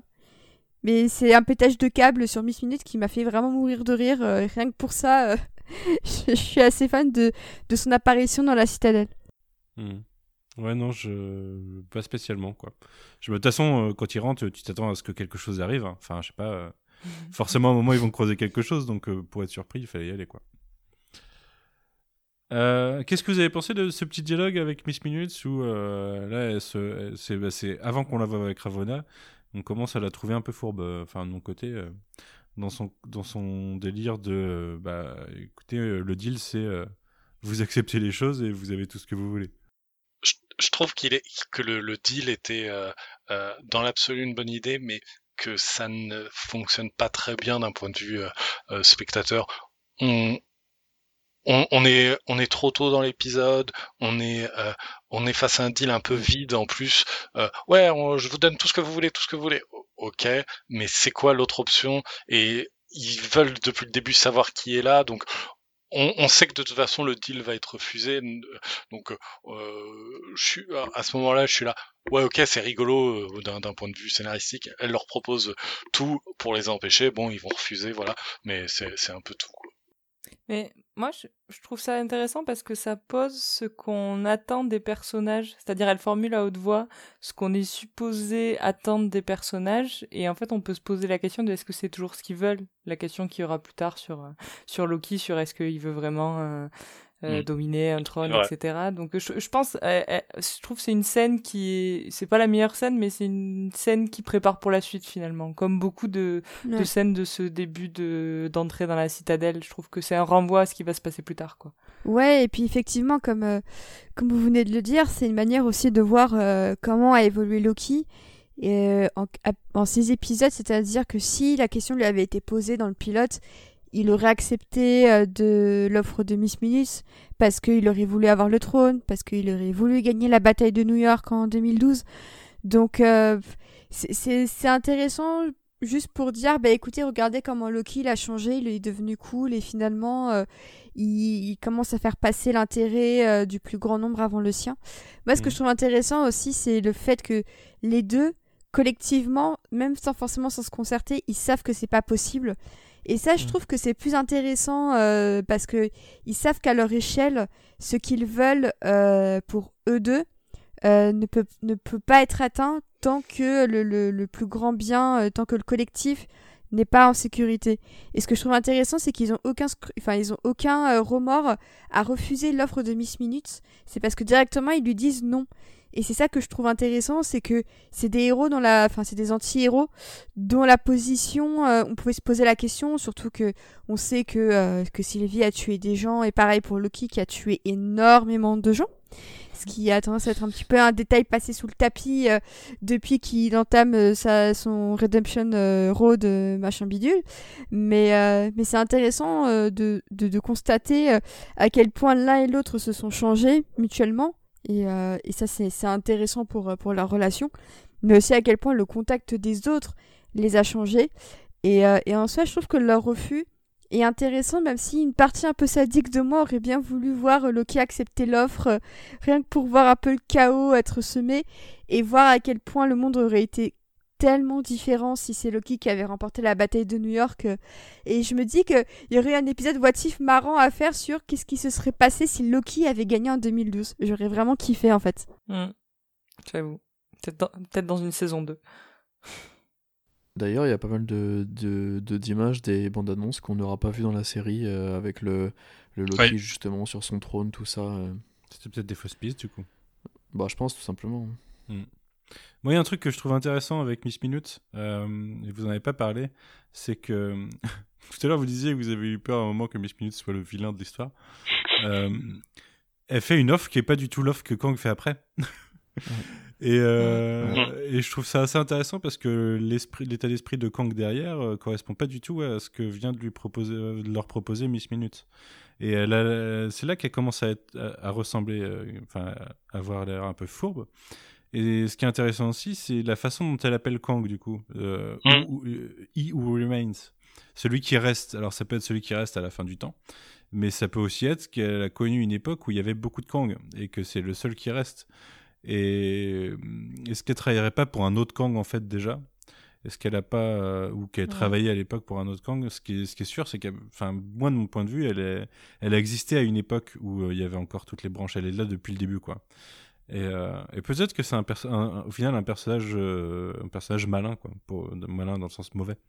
Au sens, euh, au sens Mais il y a un truc d'ailleurs où Kang dit ah elle m'appelle toujours he, who remains elle m'appelle toujours comme ça ce qui laisse pour moi entendre qu'en plus il a pas beaucoup de contact avec Miss Minute parce que si, il sait même pas comment elle l'appelle en tout cas ces, ces derniers années, siècles, euh, ça veut dire que il, il, ça fait un moment qu'il l'a pas croisé, ou en mm. tout cas pas avec des longues conversations. Et le He, Who, Remains, pardon, qui n'est pas du tout Kang en fait dans les comics, qui est un tout, autre personnage. Ça c'est intéressant de la fusion comme ça, un peu comme ils avaient fait déjà avec Sylvie euh, par mhm. rapport à Enchantress, d'avoir réinterprété ça, je trouve ça cool. Qui, qui vient de, de, des comic stores, je crois. En base. fait, c'est celui qui est derrière la TVA, normalement, euh, dans, dans, dans les, euh, euh, dans les comics. Euh, et euh, ils l'ont fusionné avec Kang, ce qui me semble être Ouais. une bonne idée. Quoi. Ouais, ouais. Bah, de toute façon, là, on voit clairement que les origines de Kang, c'est pas, ça fon- fonctionne pas exactement pareil que dans les. Enfin, il a pas le même but. Il, il a plus un, c'est presque un mélange entre Kang et Reed Richards, quoi, dans le. côté, Ouais, euh, j'ai pensé à Reed Richards. et, euh, mm. Bah ouais, c'est ce que je me suis dit. Et du coup, je me dis, euh, c'est un peu bizarre d'en faire le Reed Richards alors qu'on sait que le vrai Reed Richards va arriver euh, bientôt. Du coup, je me dis, est-ce que ça va pas faire doublon euh, Est-ce qu'il y a pas peut-être une dimension où lui, où Kang et Reed Richards ont pu se rencontrer et collaborer ensemble euh, euh, même si c'est pas du tout la même époque ou quoi, mais je me pose Bah, la c'est question un en fait. descendant de, des Richards, de toute façon, Kang. En Oui, tout cas, vrai, dans, bah voilà. ouais, dans une des dans une des versions, parce que vu que Kang est, est pas un narrateur fiable de toute façon, Mhm. euh, le, le, le- la, la- la majorité des trucs qu'on sait sur lui, il y a toujours la petite astérix avec en bas marqué le source à vérifier. Bah, et puis il a même flingué tellement sa timeline qu'il y a Oui, des, versions, euh, des versions discordantes, quoi. Des choses qui techniquement sont discordantes. Euh, et bah écoutez, un peu après, euh, bah, il se balade dans le château et euh, Je, je peux t'interrompre pour parler Ouais, d'un truc du château justement. Je le trouve super beau et il m'a fait penser euh, à alors j'ai ouvert j'ai la page Wikipédia parce que je me rappelle pas du nom comme ça, mais à l'art japonais du kintsugi, c'est-à-dire le, le le truc de réparation avec de l'or là pour les, les objets brisés. Et, euh, et et en plus alors quand je suis- du coup je suis allé lire la, la page Wikipédia et en fait euh, c'est une manière de dire que ça relève d'une philosophie qui prend en compte le passé de l'objet, son histoire et donc les, les accidents éventuels qu'il a pu connaître. Donc je trouve qu'en plus, il y a vraiment un truc de pour quelqu'un qui répare sans cesse la, timeline en ressoudant des trucs, etc., faire de, son château euh, quelque chose qui, rappelle euh, un- de, l'artisanat dont c'est le but, euh, il y a quelque chose d'assez élégant euh, au niveau de la représentation. Hmm. Moi, je trouve que dans la représentation, ça a tendance à teaser un peu le- un battle world en fait, tu vois, qui est construit à partir de plein de fragments de, de monde ou de réalité. Ça me fait un peu penser à ça, à un truc avec plein de craquelures euh, qui, qui est construit de, qui est un, un ensemble de plein de bouts qui sont pas censés aller ensemble. Mais peut-être que je vais beaucoup trop loin. Mais euh, enfin, ça serait assez logique en fait, en introduisant un multivers, d'avoir un concept de battle world. euh, c'est un peu euh, le- c'est un peu un battle world qui s'est construit en détruisant le reste des, des réalités pour euh, pour Ah bah euh, en je- faire en trouver la version parfaite quoi. Je l'avais dit dans l'épisode 1, on va vers Secret Wars. hein. Étonnant. Je sais pas si on va vraiment vers Secret Wars, mais en tout cas ouais, euh, c'est- je, je m'attendais pas à ce que euh, on parte en guerre multiverselle tout de suite quoi. Alors du coup, le titre de cette saga, ça va être Multiverse War ou ça va être autre chose?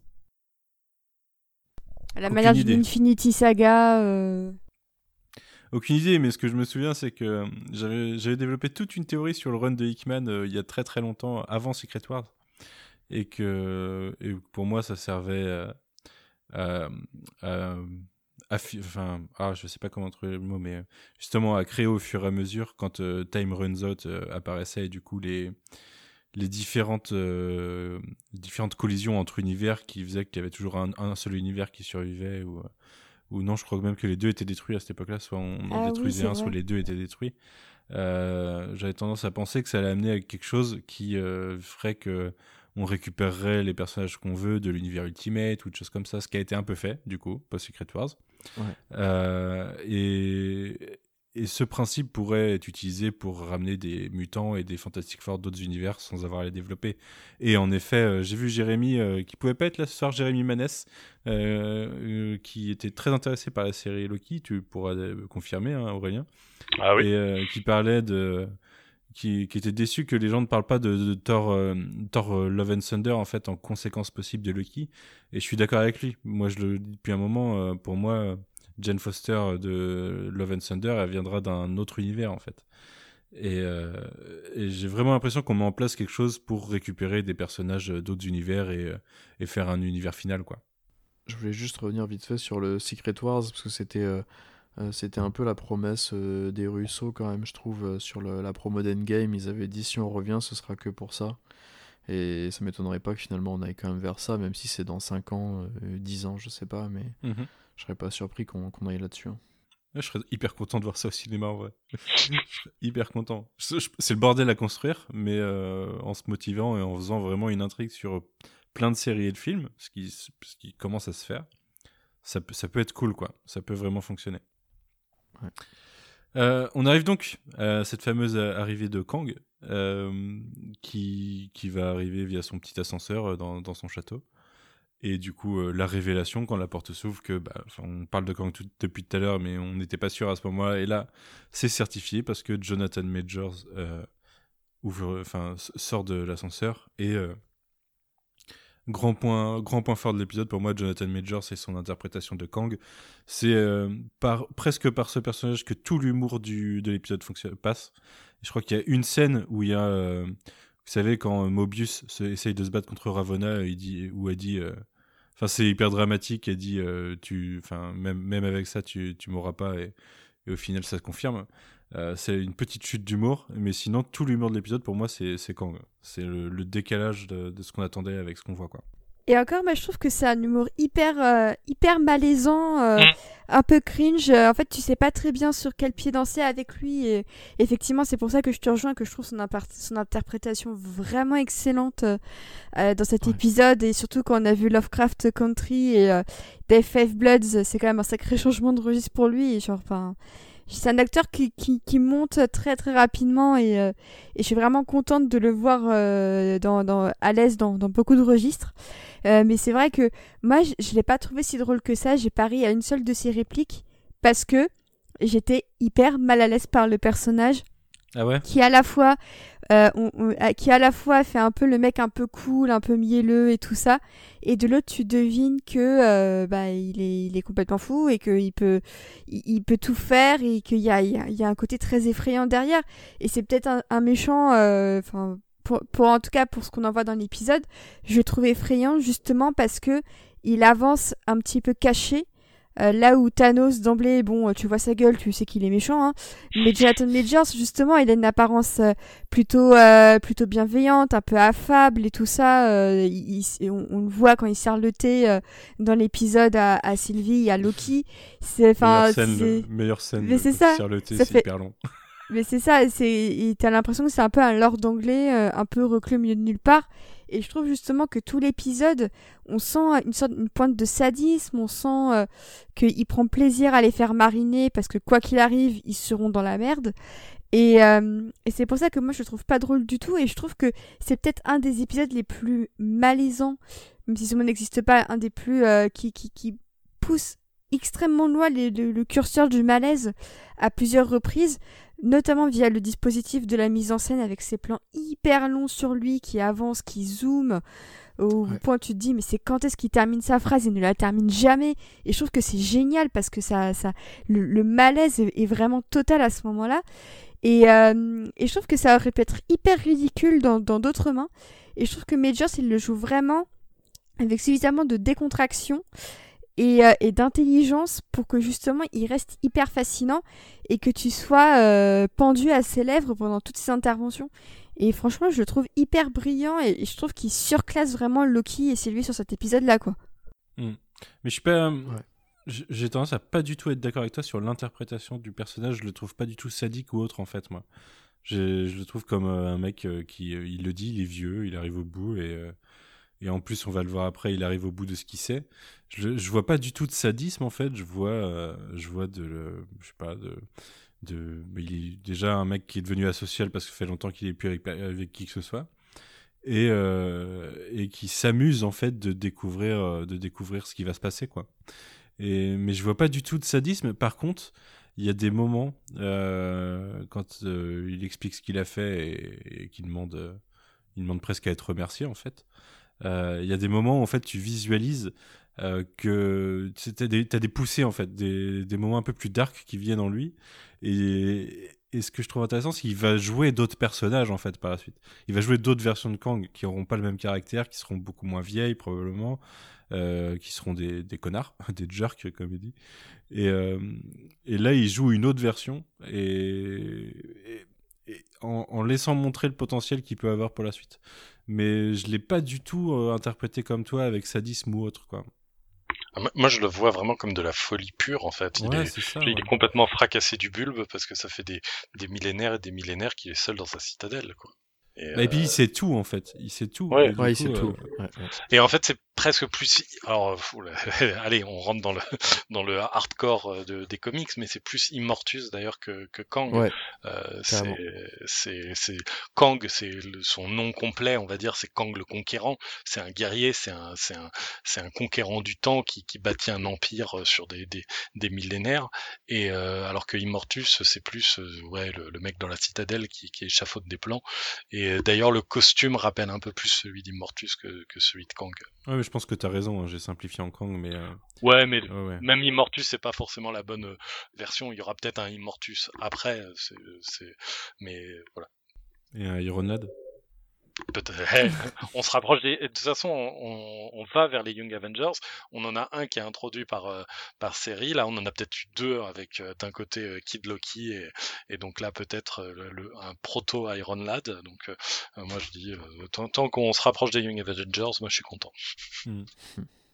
Mais en fait, moi, je trouve que sur Kang, je crois que c'était la première fois depuis très longtemps dans le MCU que j'étais face à un méchant et, et que j'étais surprise en fait. C'est-à-dire que dans l'interprétation, dans l'écriture, et je pense que la réalisation joue beaucoup, on ne sait pas à quoi s'attendre en fait. Et c'est peut-être pour ça d'ailleurs qu'on a des interprétations différentes du personnage parce que on est sur quelque chose de nouveau dans la façon dont il a été introduit, dans la façon dont il est filmé, dans bon dans l'interprétation forcément parce qu'on a un nouvel acteur, mais euh, il y a quelque chose de, vraiment agréable à le voir en plus dérouler. C'est vraiment son épisode. euh, c'est Ouais. lui qui a le plus de dialogue presque, je pense, alors que c'est pas Ah lui bah qui a oui. le plus de temps d'écran, mais euh, mais il parle, il parle et, et, à, et à chaque nouvelle phrase, on a l'impression qu'il peut se passe, qu'il peut se passer des choses surprenantes en fait et, et ça faisait longtemps que j'avais pas été happé comme ça par un par un vilain du MCU en fait. Mais Ce qui est marrant d'ailleurs, ouais. c'est que tu dis. euh, t'as- pas rarement vu des vilains comme ça, mais lui-même rappelle à un moment que dans, le, dans la pièce, c'est tous des vilains.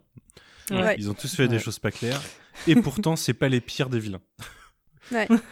Et ce, qui est, ce qui est intéressant aussi, c'est que je, je lisais un article tout à l'heure euh, qui parlait de, de, de- bah, du plan final de, de, de l'épisode euh, qu'on on ne parlera pas maintenant, mais Mhm. qui revenait aussi sur une autre référence pour, euh, pour l'épisode, c'est euh, Matrix.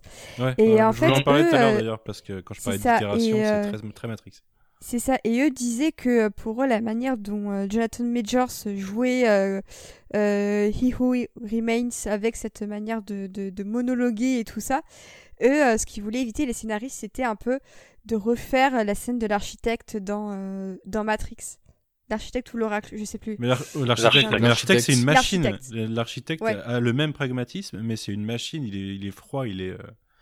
euh, Ouais. Et, euh, et du coup, là, euh, là c'est un, un, un être humain qui est poussé par la folie, par, ce- par le fait d'avoir vécu tout ça, justement.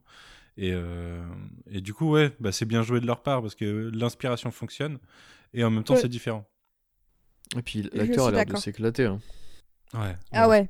Je pense qu'il doit avoir Ça, ça le. fait plaisir. Il doit avoir le. Je pense qu'il doit, il va- il doit s'éclater comme jamais là. Puis il Ouais, doit se dire qu'il doit, ça, ça doit, ça doit un peu le consoler de l'annulation de Lovecraft Country, alors que la, Mm. CU la série a eu genre 20 nominations Emmys.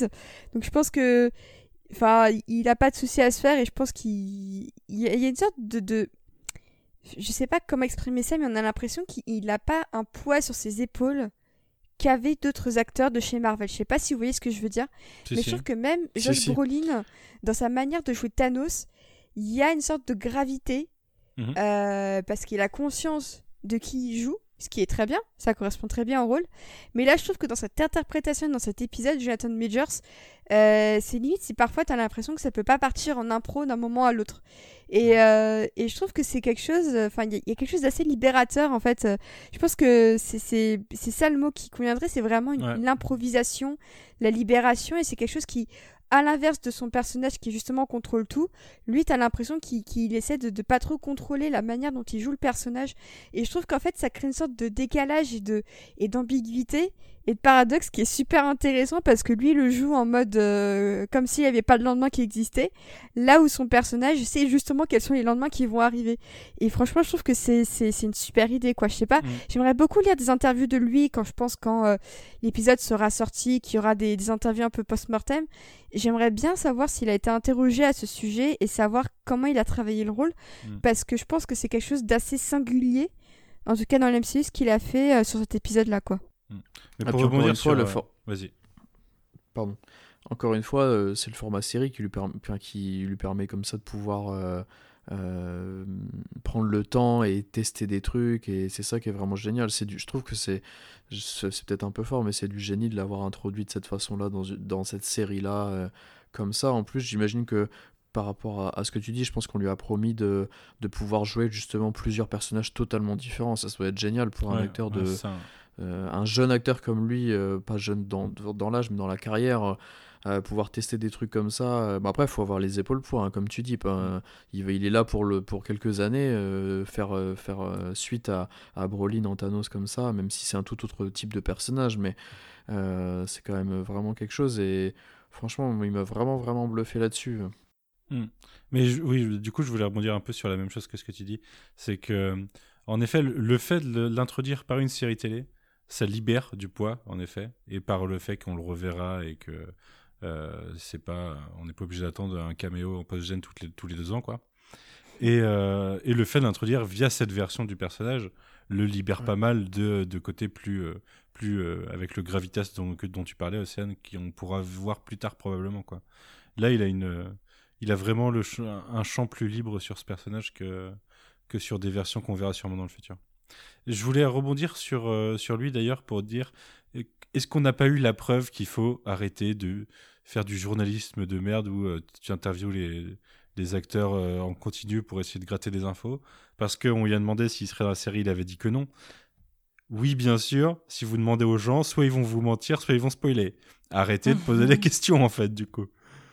Ah, et, et je sais pas vous, mais moi, je, enfin, je- je- on savait pas du tout qu'il allait être dedans, et c'est- trop cool. C'est tellement rare euh, qu'ils arrivent à cacher euh, ce genre de, de, de choses, euh, Marvel, que Mhm. je- moi j'étais vraiment aux anges. hein.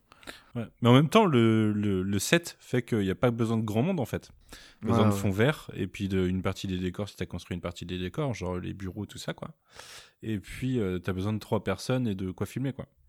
Ouais, Donc mais on, on voit qu'ils avaient réussi à garder le, le secret sur euh, euh, Julia Louis Dreyfus euh, pour euh, Falcon and Winter Soldier aussi, pour le coup, et sur des sets où il y avait beaucoup plus de personnes. Ouais, peut-être. Bah, euh, je sais pas, Ouais, on, la, on la voit que dans une salle en fait, je Dreyfus sur. Bah non. la voit, deux- euh, deux Non, non, non, tu la vois dans deux épisodes. Hein. on la- Ah oui, on la revoit plus Tu tard. la oui, vois dans le vrai. 5 et dans le Dans le 6. 5 et le 6, en effet, ouais, c'est vrai. En effet. Et oui, oui, je, moi j'avais rien vu filtrer là-dessus, en tout cas, c'est sûr. Donc euh, non, c'est bien qu'ils, mais en tout cas, de toute façon, c'est bien qu'ils arrivent à, à garder les secrets euh, quand même, parce que euh, même pour nous qui suivrons la, la- la grande majorité des infos, d'arriver à, à, à- à voir l'épisode et d'être surpris, c'est cool. Ah ouais. Ouais, ça fait, ça fait, ça fait plaisir et c'est c'est cool, je trouve, de d'avoir un peu cette surprise euh, parce que moi, j'ai vraiment. euh, quand quand j'ai vu Kang apparaître, j'ai fait un Ah Parce que je, je me doutais qu'il serait dans l'épisode, moi j'y croyais vraiment, mais qu'il soit là à ce point et non pas juste en petit caméo entre deux tournages. Quand on sait qu'en plus la production de- du final a été faite euh, il y a à peine quelques semaines, donc je sais pas si c'est parce que Majors avait pu se libérer relativement tard ou, euh, ou, euh, ou pour autre chose tout simplement. Mais, euh, mais c'est vrai que, en, en tant que fan du MCU, bah de temps en temps c'est bien aussi de, de vouloir être surprise. euh, Enfin, c'est c'est bien aussi quand tout n'est pas linéaire et que on n'est pas comme Kang qui sait tout. Enfin, justement. Mais je trouve ça, je trouve qu'il y a, il y, a, il y a un discours d'ailleurs sur euh, sur le temps euh, et tout ça qui, qui nous rapproche un petit peu du, du rapport entre le, le MCU et son public, parce qu'au fond, est-ce que Kang c'est pas un petit peu euh, les producteurs est-ce que Loki et Sylvie, c'est pas un petit peu le public en fait Euh, Moi, je trouve qu'il y a une sorte de, métaphore euh, hyper intéressante sur le fait que quelqu'un qui, par, euh, par essence, c'est tout du temps, c'est tout de ce qui va se passer, il a une fonction un peu de narrateur et de, créateur. comme l'a été euh, comme l'a été le MCU, comme l'a été Kevin Feige, quand on repense au fait qu'ils doivent reset les timelines tu peux pas t'empêcher de voir ça un peu comme les autres timelines, c'était un peu les autres studios et maintenant on veut corriger ça et faire une seule et même timeline, à savoir celle du MCU avec le, rachat de Sony et euh, avec l'accord avec Sony et le rachat de la Fox. Et je trouve qu'en fait, cette idée de multiverse qui arrive à ce moment-là de l'histoire du MCU, je trouve qu'elle correspond parfaitement à ce qui se passe euh, narrativement dans le MCU et en dehors avec des enjeux plus financiers et plus de production et de studio. Et, euh, et je pense que Kang peut être euh, une incarnation hyper intéressante d'un Kevin Feige qui sait tout et, et qui finalement ne, ne, ne, ne, dira rien pour le moment parce que bah, tout vient à point à qui sait attendre quoi. Océane, je te, je t'inviterai à écouter le podcast que j'ai tourné hier et merci ah parce ouais? que j'avais peur d'être fou.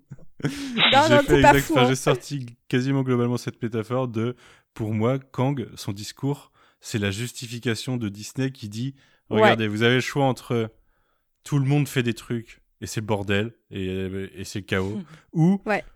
on fait des trucs peut-être un peu lisses mais au moins on les fait propres. Exactement.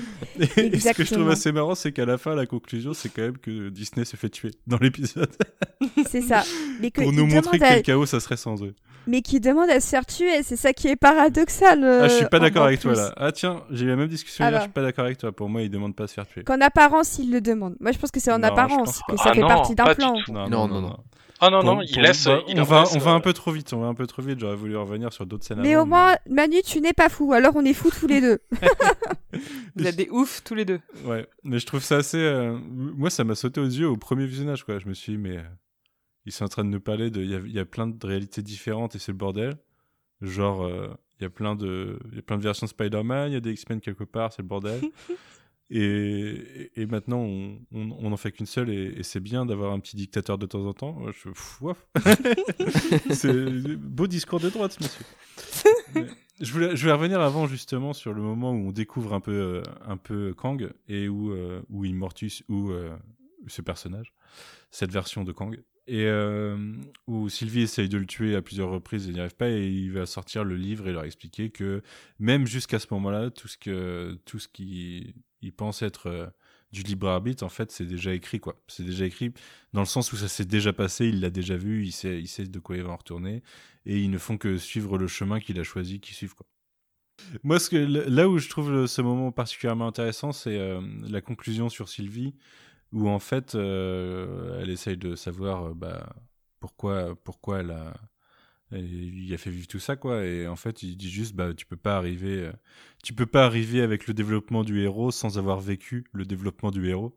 Et du coup, pour que t'en sois là aujourd'hui, bah, je t'ai fait vivre ce que t'as vécu, quoi. Et, euh, et pour moi, c'est- en ça que ça répond tout simplement à. On n'a pas besoin de savoir pourquoi il l'a enlevé de. S'il y avait une variance quelconque qui fait qu'il l'a enlevé de sa timeline, c'est juste dans, dans sa version du, de l'univers parfait, dans celle qu'il a construit, pour en arriver à ce moment-là, il faut qu'elle ait vécu ça et puis c'est tout quoi. Mais il y, a- mais il y a un peu cette, cette question que je me pose de à quel point c'est quelque chose qu'il a construit et à quel point c'est quelque chose qu'il a vu. Ouais. lui-même subit euh, ce qui se passe. Enfin, je sais pas, je sais Moi, pas je suis- comment non, dire. non, en fait. mais Moi, je suis ça d'accord me avec fait- toi. Ça me C'est un, fout le doute c'est un peu sur, euh, ambigu en vrai dans l'épisode pour moi. Moi, je suis Ouais. d'accord avec Manon. Je, je- le, le, le- pour moi, il y a, euh, depuis le début, Manu, tu dis, euh, euh, il a construit le truc, et moi, c'est pas comme ça que je l'ai perçu. Il dit, il a vu que le truc allait se produire pour arriver là, mais pour moi, il a pas influ, il a pas influé dessus. Ah si, pour moi, euh, en fait, il le dit, il a, il a vécu des millions de vies, il, Ouais, a, il a coupe, participé à en une guerre fait- multiverselle et il a coupé à les branches qu'il fallait pour arriver à, à créer le flux temporel qu'il qu'il voulait.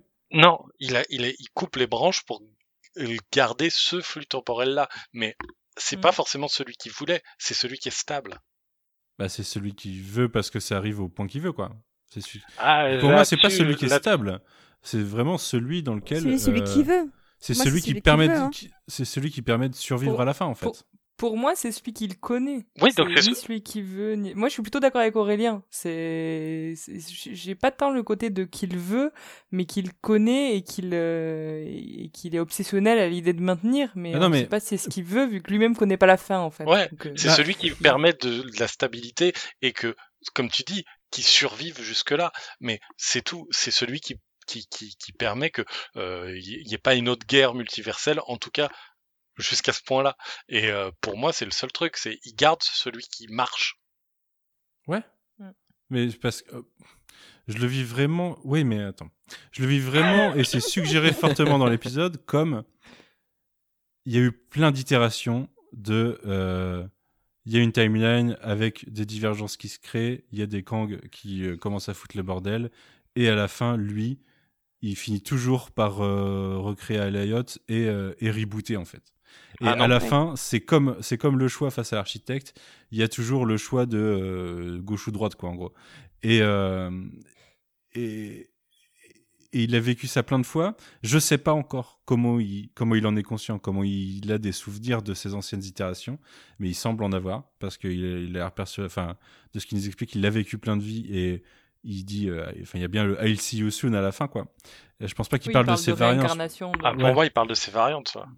Ouais, je pense pas. Je pense qu'il y a vraiment une continuité du personnage qui, euh, qui vit et revit sans cesse euh, pendant. Et c'est pour ça qu'il est vieux en fait. Il a vécu plusieurs fois l'univers en fait.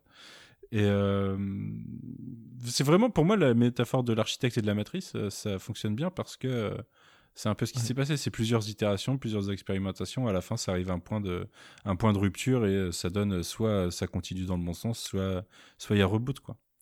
Et, quand il explique qu'il a pavé la, route, pour moi, il a vraiment pavé la route, c'est-à-dire il a vu tout ce qui était possible, il avait vu toutes les itérations de tout ce qui était possible, et c'est un peu comme quand euh, Doctor Strange regarde toutes les itérations du futur. Euh, il sait qu'il y a un chemin qui va mener euh, à, la, victoire à la fin, quoi. Et ben là, lui, il sait qu'il y a un chemin qui va mener à peut-être, peut-être il y aura une suite, quoi. Mais dans tous les cas, même s'il n'y a pas de suite, c'est la seule branche, enfin c'est le seul chemin qui mène jusqu'au moment où il y a une possibilité de soit on reboot, soit il y a une suite.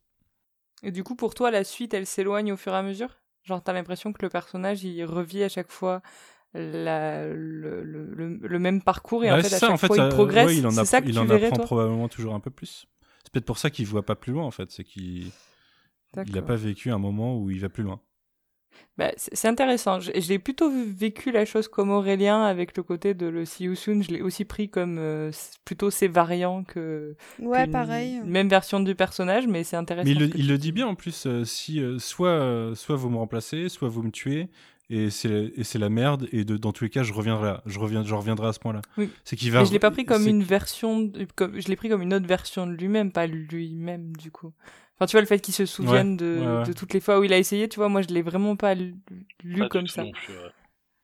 Moi, je le vois comme ça. Après, euh, de toute façon, euh, on sait. Enfin, il y a encore sûrement du vrai du faux à démêler. D'ailleurs, il y a une réplique Mm. à un moment où il parle de. de... Il se considère comme le Kang Prime, j'ai l'impression, à un moment. Il y a une réplique où il dit That first Kang, et, euh, et, euh, en disant que qui a trouvé, enfin qui a découvert Alayot, et après il dit que c'est lui. Donc j'ai Oui. presque l'impression qu'il suggère qu'il est le Kang Prime euh, d'une façon ou d'une autre, et qu'il a ce qui est assez narcissique, mais il nous dit clairement qu'il est narcissique de toute façon. Donc, euh, enfin, c'est vrai que ça prête à débat. hein. On verra comment ça fonctionne par la suite, mais je pense vraiment qu'il y a une sorte de, une sorte de vraie réincarnation pour le personnage, et qu'en fait, il, ça s'arrêtera jamais pour lui. Mais c'est un peu comme Mobius, quoi. hein. C'est c'est un... un ruban qui ne s'arrête jamais. Bah, Mobius, on n'a pas le fin mot encore. On le saura plus tard. Ouais. Euh, et, de, et de toute façon, on va reparler tout à l'heure de, de trucs qui brisent un petit peu le cerveau et euh, sur la fin de l'épisode. et il y a vraiment encore des inconnus pour moi. Mais... Mm. Euh, de quoi on n'a pas parlé? Il y, a, bah, y a justement tout, ça, tout son discours, euh, discours de droite. quoi. C'est euh, quand il dit euh, My method are deceptive, but, my mission never was, c'est vraiment. euh, c'est vraiment. c'est Et ça fait écho à ce que dit Ravonna en face du mensonge nécessaire. C'est Ouais. vraiment une, c'est vraiment une prise d'opposition de quelqu'un qui se croit supérieur et qui, qui détient le, qui détient le bien commun en fait et qui du Bah, coup un euh, dieu, hein. fait par rapport à ça. Ouais, voilà, c'est un, un dieu, c'est un, homme politique, c'est euh, quelqu'un qui a du contrôle sur le reste. Mais euh, mais ouais, il y a vraiment tout ce tout ce dialogue. Pour moi, c'est c'est discours Disney de droite. J'étais pas super, euh, j'étais pas super surpris. Ce que je trouve intéressant, c'est que le dilemme, en fait, c'est vraiment un dilemme. C'est c'est Ouais. soit vous acceptez le dictateur, soit vous acceptez le chaos et le chaos et la destruction. Et, et c'est ça tu, qui me tu veux dire un Mais- petit peu que, que, que donc Kang dit nous sommes en guerre et que euh, pardon.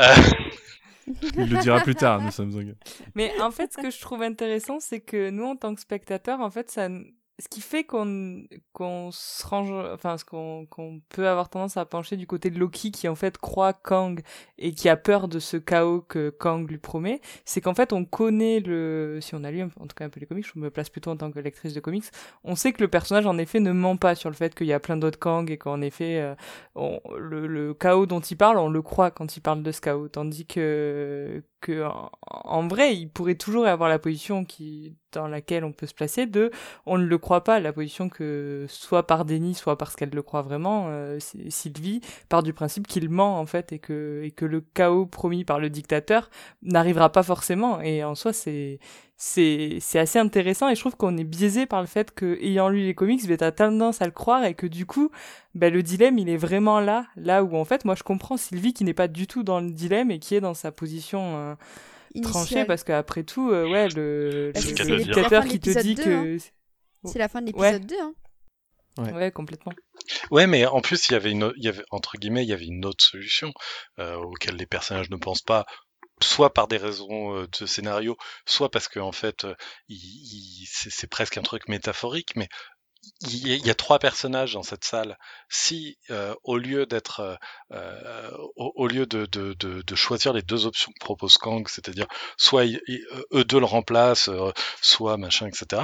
Pourquoi ils ne travaillent pas tous les trois ensemble, devenant vraiment les euh, timekeepers et en étant trois en plus, il y a, il y a une possibilité de vote qui fait que euh, il peut avoir un vote majoritaire et du coup des décisions qui ressemblent à une démocratie. Alors certes, euh, trois, ouais, trois personnes pour le- l'ensemble du multivers, c'est pas beaucoup. Mais Mais parce, parce que la proposition de Kang, c'est c'est l'un ou l'autre, et il, il a- lui, il veut soit mourir, soit se casser, quoi. Enfin, Ouais, mais justement, euh, pour, pour- à aucun moment ils ne remettent en cause le- la, la, la proposition qu'il leur a offerte, ce qui est pas très cohérent avec des Loki. Les Loki, ils ont, pour moi de base, ils ont tendance à voir les angles, à voir le, la manière dont prendre un, un- un- ce qu'on leur propose et dire comment le manipuler pour obtenir euh, une, une solution. Et euh, c'est d'ailleurs un petit défaut que j'ai, je trouve, autour du, du Loki euh, qu'on suit, c'est que euh, il a fait zéro machination depuis euh, genre quatre épisodes, quoi. c'est vrai. Et d'ailleurs, pour rebondir sur ce que Manon expliquait, euh, euh, c'était marrant parce que j'en ai discuté avec, euh, avec mon frère juste, à- juste après l'épisode, qui lui ne connaît pas du tout le personnage de Kang, il savait même pas que, que c'était Kang en fait, vu que le nom n'est pas cité, et qui lui partait plutôt du principe, apparemment, tout comme Sylvie, que en fait c'était encore une, une vraie machination, en fait, que c'était pas possible. qu'ils étaient en train de se faire duper et que du coup bah, elle avait tout intérêt à, à faire ce qu'elle a fait en fait.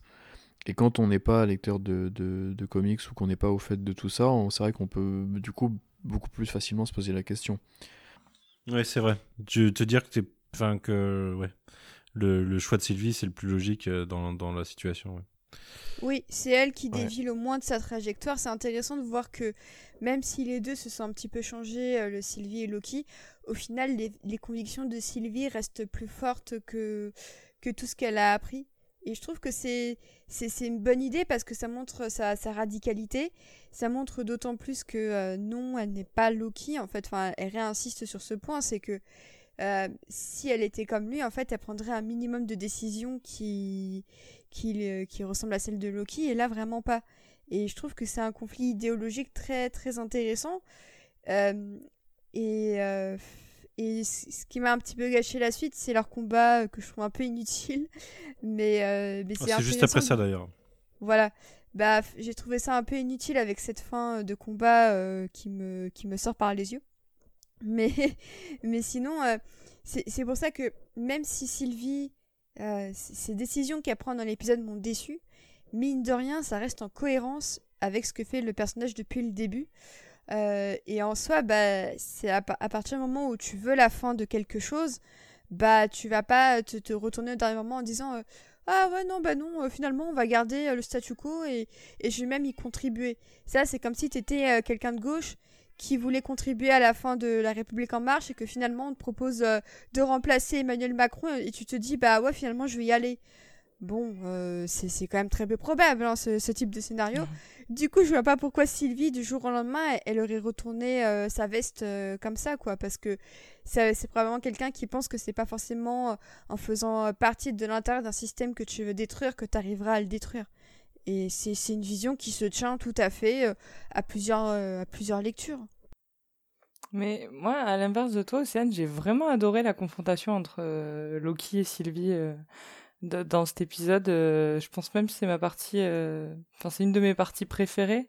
J'ai trouvé que, que en fait, euh, je suis tout à fait d'accord avec tout ce que tu as dit sur Sylvie, mais du côté de Loki, j'ai trouvé ça intéressant parce que en vrai, moi, ça me fait poser des questions enfin sur. euh, En fait, moi, je l'interprète comme il a vraiment des sentiments, il a vraiment eu ce côté où il a fait un parcours vers jusqu'à presque devenir un gentil, mais moi, je suis quand même, j'ai quand même l'impression qu'il a ce, qu'il est titillé par l'idée du trône où il nie en bloc, mais pour moi, la quête de pouvoir, il a quand même commencé la série en voulant prendre le contrôle du TBA, et là, on lui présente l'opportunité, et en fait, tu sens que dans son discours, il y a aussi le fait qu'il dit, je peux pas l'abandonner, abandonner aussi rapidement sans qu'on y réfléchisse, quoi, cette possibilité de, de, de- de- d'accéder au TVA de, et de peut-être pouvoir faire des trucs bien avec, mais d'avoir cette idée de, de pouvoir et de contrôle qui est quelque chose qu'il a toujours voulu et, et- et dont c'est sa nature profonde. Et d'ailleurs, la, la réplique sur le côté, toi, tu ne peux pas faire confiance et moi, je suis quelqu'un à qui on ne peut pas faire confiance.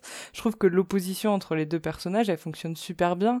Et puis la toute fin à laquelle tu fais référence, qui est donc le fameux baiser, je trouve que là aussi, ça rapproche un peu les personnages dans le sens où Sylvie l'embrasse purement par euh, par euh, Manipulation. malice et pour et manipulation exactement parce que elle sait très bien que c'est une façon enfin c'est très classique et en effet un peu cliché mais c'est une manipulation justement pour euh, se débarrasser de lui et arriver à ses propres fins du coup je trouve que c'est plutôt intelligent pour le coup euh.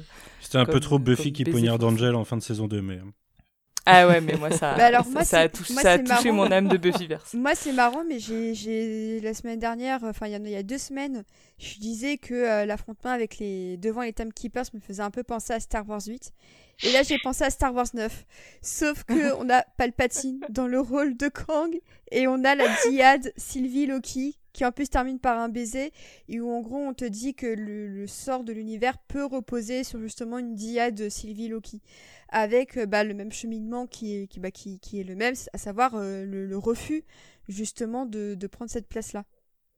Et, euh, Complètement. du coup c'est mieux que dans Star Wars 9 c'est mieux que dans Star Wars 9. mais, euh, mais je trouve ça intéressant de voir qu'il Il n'y continue a pas de mais, vraiment. c'est mieux que dans Star Wars 9. Il- Effectivement. mais ce qui est Oui, mais en intéressant, fait, c'est de voir euh, que Disney, Disney continue quand même à, à poursuivre sur ce, ce chemin de thématique de euh, un duo face à la toute-puissance et qu'est-ce qu'ils doivent faire et tout ça. Et à Mhm. la fois, c'est super, euh, c'est super intéressant et euh, je trouve que le dilemme de Kang est vraiment euh, un des trucs les plus, les plus, les plus durs sur lesquels tu, tu peux te pencher. Et moi, je sais sincèrement pas ce que j'aurais répondu. Même si je n'aurais pas répondu euh, Sylvie, je sais pas non plus si j'aurais répondu comme Loki. Enfin, il y a vraiment des.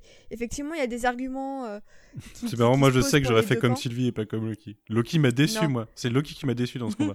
Non, non, moi, moi, c'est Sylvie Moi parce que parce que euh, c'est peut-être parce que nous on sait enfin parce que parce que nous on sait ce qui se passe avec le multiverse et tout ça, mais je trouve que c'était beaucoup trop risqué de ce qu'elle a fait Sylvie et que je pense que les, conséquences qu'il va y avoir vont, être passionnantes euh, pour nous public, mais que pour les personnages, euh, elle, le regrette amèrement, elle sait ce qu'elle fait à la fin. Enfin, il y a qu'à voir son regard pour se dire euh, oh oh.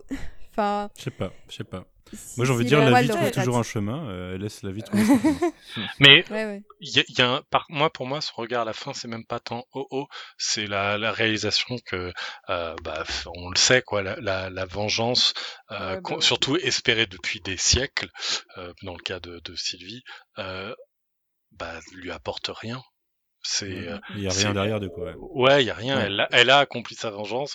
Elle a tué la, la personne qui l'a euh, tourmenté, mais au bout du compte, ça, ça, ça ne lui apporte aucune satisfaction euh, réelle. Et, euh, et je, je trouve d'ailleurs que euh, la, la, la haine de Sylvie, euh, on, on, on la, on la conçoit bien en fait en début de série, et je trouve que là, on a besoin d'ailleurs à un moment que ce soit euh, euh, Kang, on va dire, qui, qui, le- qui rappelle, qui disent oui, oui, bah oui, si elle me déteste pour ça, euh, et qu'on soit là, ah oui, c'est vrai, c'est c'est pour ça qu'elle est si vénère, et, euh, et je trouve que c'est pas très très bien huilé au niveau du truc. Pour moi, j'étais un peu du côté justement aussi de Loki parce que je voyais le côté raisonnable du truc de dire ok attends, il y a une situation qui est potentiellement la fin de de de de, de, de l'univers entier. Euh, est-ce qu'on pourrait au moins réfléchir cinq minutes à peut-être trouver une autre solution? Et elle, elle est là, ouais, je dois le buter. Et je trouve que on le sait euh, intellectuellement parlant pourquoi elle le veut, parce que ça fait des siècles et des siècles qu'elle rumine cette vengeance, mais je trouve que c'est pas forcément très bien euh, euh, narré dans le dans, l'épisode. Mesdames et messieurs, vous savez désormais qui vote La République en marche dans ce podcast. Ah non, putain, mais non mais mais franchement là-dessus je suis enfin je en tout cas moi je pour le coup j'ai trouvé que c'était plutôt bien narré tout au cours de la série le, cette ce désir de vengeance de de, de Sylvie parce que c'est toujours mis en opposition avec Loki qui a cherché la vengeance et qui ne l'a pas. Alors ça me pose toujours un gros problème parce que le Loki de 2012 n'est pas le Loki de 2018. Mais bon, pour moi, Loki tel que nous on l'a vu au cinéma, en tout cas, il a cherché la vengeance. À certains moments, il l'a presque obtenu. Il a eu les choses qu'il voulait et en fait, ça lui a pas amené ce qui, le bonheur, ça lui, ça l'a pas amené là où, enfin, ça lui a pas donné ce qu'il voulait, ce qu'il pensait chercher. Et du coup, il est toujours dans cette, dans cette quête de qu'est-ce qu'il veut. C'est pour ça qu'il est plein de doutes et que, et que du coup, ouais, il, est plus en mode prenons notre temps avant de prendre des décisions parce que j'ai souvent réagi vite et, fait des conneries, en fait. Moi, je trouve qu'il a ce recul-là que n'a pas Sylvie parce qu'elle est dans, ce, dans cette quête de vengeance depuis très longtemps mm. et, et qu'elle a pas eu ces étapes supplémentaires et du coup, c'est un parcours. Alors, moi, je trouve que c'est une écriture ultra classique, mais qui fonctionne très bien au cœur de l'épisode, de lui donner en effet ce moment où elle va pouvoir assouvir sa vengeance, et l'actrice a un regard magnifique à la fin, où en effet, elle a l'air encore plus vide et, triste a posteriori qu'avant, en fait, après, qu'après, après son geste, qu'avant d'avoir tué Kang, et, euh, et ça réinvente vraiment pas la roue en termes de développement de personnages. On est vraiment sur des gros clichés et des gros classiques qu'on a déjà vus dans plein de films et dans plein de séries. Mais je trouve plutôt que c'est bien fait et qu'il y a eu plein de moments au cours de la série où on nous a rappelé, où Sylvie à haute voix rappelle à quel point la TVA la fait souffrir mhm. et à quel point elle, n'a qu'une obsession, c'est se venger. Et c'est d'ailleurs ce qu'elle disait à Loki, elle a pas le temps de tomber amoureuse ou en tout cas de se questionner sur ses sentiments pour lui parce qu'en fait elle a, elle a un autre objectif et c'est ça la priorité. Mhm. Et elle le redit dans l'épisode 5, elle le disait dans, depuis l'épisode 3, elle, elle ne dit que ça. Du coup, moi je trouve pour le coup que c'est plutôt bien amené. Mhm. D'ailleurs, je voulais euh, rebondir sur un truc qu'on a oublié de dire, enfin, dont on n'a pas parlé en début de podcast, enfin, en début de partie plutôt sur euh, Loki et Sylvie. Il y a une réplique, je sais pas s'il faut la prendre au premier degré, mais avant d'ouvrir la porte, elle dit que, euh, en gros, elle s'est fait euh, sortir de son univers avant même que Loki soit né. Ce qui veut dire que dans le temps linéaire, parce que Loki a vécu sa vie de façon linéaire dans, dans, cette timeline, ça veut dire qu'en temps relatif pour les personnages, elle a vécu plus longtemps en dehors de sa timeline que Loki a vécu de toute sa vie. Ça veut dire des milliers d'années, du coup, puisque Loki a des milliers d'années euh, dans le, dans le MCU. Donc, euh, ouais, je comprends qu'elle Pour moi, c'est. Ouais, pour moi, et pour moi, c'est assez premier degré. Euh, je, je pense qu'ils ont, ils ont, ils ont dû suffisamment parler hors caméra, on va dire, pour justement faire Ah ouais, donc toi, ça fait vraiment genre 5 millénaires. Ah ouais, d'accord. ça répond à la question, on se demandait justement quel âge avait Sylvie globalement, mais elle est plus vieille que Loki a priori. Pour revenir sur ce que, sur ce que Manon disait, euh, ce dernier regard, euh, il me laisse. Euh, j'ai vraiment hâte de retrouver ce personnage-là parce que, pareil, c'est assez classique, mais il y a moyen de raconter vraiment plein plein de choses sur justement l'héroïne, enfin le, le, personnage du, qui, qui, du coup, ah bah merde, je l'ai fait, en fait, tout ça pour ça. Et je pense qu'il y a vraiment vraiment moyen de, de réutiliser ce personnage-là et de raconter plein d'autres choses vraiment bien par rapport à ça, très intéressantes en fait. Et, euh, et je m'étais pas mal plaint euh, sur, sur cette série quand même de, de du manque de, de, chorégraphie et de certains combats que je trouvais un peu un peu bof bof. Et là je trouve que par contre ce, ce combat là est vraiment très clair et très fluide et il est vraiment pas mal. Il est mm. très très efficace. Pour moi c'est un des meilleurs euh, un des meilleurs combats de, de, de la saison. Je voulais juste préciser ça. Mm. Même si euh, sur cette, sur cette, série, sur cette série, ça manque encore de. Enfin, là qu'on a terminé, euh, je suis un peu chiant, mais ça manque de passages. Enfin, euh, dans, dans la... surtout qu'on a des scénaristes de, de Rick et Morty, euh, j'arrête pas avec ça, mais ça manque de créativité sur, euh, sur dans l'action en fait, par rapport à tout ce que les Loki peuvent, peuvent faire et ce qu'on a déjà vu d'ailleurs Loki faire dans, dans les différents films. Mhm. Il y en a un peu plus, là, il y a plus de magie du coup. Il y, en, il y, en, a un peu plus de magie là, mais putain sur la série quand même, des fois j'attendais à des trucs un petit peu plus explosifs par rapport au côté malice quoi. Enfin, mhm. c'est un petit peu dommage ça. C'est pas très grave, hein, mais c'est un peu dommage. Ils auraient pu être plus, plus foufou par rapport à ça, je trouve. Hmm, c'est vrai. Euh, on arrive en fin d'épisode. Du coup, Sylvie tu Kang. J'allais dire tu Loki. Euh, tu Kang et euh, il y a le fameux I See You Soon dont je parlais tout à l'heure. Et le, le, multivers qui se recrée devant, devant ses yeux. on saute à la TVA. Et la TVA voit. Je peux, Ouais, vas-y, tu veux couper? Je peux juste rajouter un truc sur le multiverse qui se recrée. Euh, j'ai eu une pensée euh, pour nous et le fameux cliffhanger de fin d'épisode 2 et où je me suis dit, ah ben en fait, entre quand on voit la création des branchements à la fin de cet épisode, on se dit en effet qu'à la fin de l'épisode 2, c'était en fait pas grand chose à mm. l'échelle de la TVA et on pouvait imaginer que les quelques branches qui s'étaient créées, qui nous mhm. paraissaient déjà beaucoup, pouvaient être réglées entre guillemets avec des interventions. Là où vraiment c'est un arbre carrément qui se crée avec des branches multiples, des branches qui repartent d'autres branches, etc. Et visuellement, je trouve que ça nous enfin, ça nous explique en quoi le cliffhanger de l'épisode 2, qui était peut-être un peu trop survendu dans la forme, n'était en fait pas grand-chose à l'échelle de ce qui est une véritable explosion du multiverse. Mmh. Ouais, ouais. Je voulais, oui, je comptais qu'on, enfin, j'allais en parler bientôt de cette fin d'épisode 2, mais en fait, cette fin d'épisode 2, euh, en fait, jusqu'au jusqu'au final, les enjeux réels de la saison n'existent pas avant le final, puisque tout, tout est désamorcé par Kang en fin, en fin de saison en disant euh, tout ce que vous avez fait jusque-là, bah, c'était prévu. quoi. Donc même cette bombe de Sylvie, euh, il savait que ça allait arriver et, euh, de son point de vue, c'était anecdotique et ça n'a ça aucune influence sur, sur son futur et sur le futur de, du MCU à ce moment-là il était, euh, il était en effet doublement anticlimatique ce, cette fin d'épisode 2 du fait que c'était réglé ça directement. Ça vaut pour les easter eggs, ça vaut pour les easter eggs en fait, euh, probablement. Parce que c'est vrai qu'il y a certaines dates qui restent quand même très intéressantes. Euh. ouais, peut-être. Ouais, peut-être qu'il y aura des conséquences dans What hein, franchement, on sait jamais. je, je perds pas de vue le fait que c'est potentiellement un nid à qu'est-ce qui pourra bien se passer avant avant, pendant, après, euh, bref. Mais c'est vrai que comparé à, à, ce que fait le final, bah, il y a un peu l'impression d'une redite de justement de, de cette euh, explosion euh, de la timeline principale en plusieurs branches. c'est vrai que je, je, peine à comprendre un peu l'intérêt de la fin de l'épisode 2 si elle n'est pas exploitée dans l'avenir du MCU en fait. Parce que dans ce cas, ce sera juste histoire de dire il y a un cliffhanger. ouais, enfin, Enfin, pour moi, l'épisode 4 avait un meilleur cliffhanger. L'épisode 6 avait un meilleur cliffhanger. Là, du coup, on se dit que c'est un, un, peu un coup d'épée dans l'eau, quoi. Un peu un coup de poignard dans l'eau, pour reprendre les armes de Loki. Ah mais, euh, mais c'est vrai que pour moi, c'est ça aussi qui fait que cette fin, elle ouvre beaucoup de portes, mais elle oublie d'en refermer. C'est exactement ça que je voulais dire euh, en, en, intro de l'épisode quand euh, Manu m'a demandé mon avis dessus.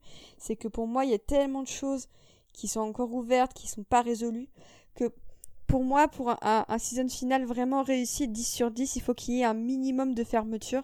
Et là, très clairement, euh, le, toutes, ces, toutes les petites bombes qu'a posées euh, Sylvie en fin d'épisode 2, ça fait partie des choses qui non seulement ne sont pas refermées, mais dont la porte reste un peu entrebâillée, mais on ne sait pas trop si en fait euh, ça s'est réglé hors caméra ou si finalement ça va avoir une influence. Bah, Donc peut-être que moi, c'était réglé hors caméra. C'est réglé. Hein. Ouais, ils en parlent en début, ils en parlent en début d'épisode bah, c'est d'autant plus décevant. Hein. Bah, c'est d'autant plus décevant alors. Je oui. trouve. Bah, c'est décevant par rapport à ton expérience de la fin d'épisode 2. Mais dans, dans l'intrigue principale, bah au final, c'est euh... pas si bah, grave. Disons que quand on sait l'importance que ça a de justement créer toutes ces, toutes, ces, toutes ces explosions, toutes ces branches, le fait que ce soit résolu hors caméra, je trouve que ça retire de l'impact non seulement au cliffhanger, mais en plus à ce que voulait faire Sylvie. Je suis pas fan de l'idée de régler ce genre de choses aussi importantes qu'on te vend comme un truc big, notamment aussi en début d'épisode 3, on te dit c'est la panique partout, machin et tout ça.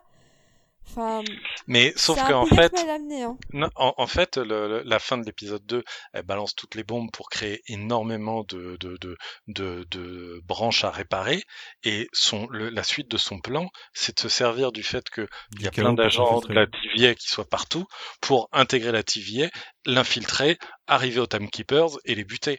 Et euh, en fait, c'est le fait que Loki euh, le, le, le pète son, son, son pad euh, et les, et les blocs sur la Mantis qui fait que son plan déraille à ce moment-là.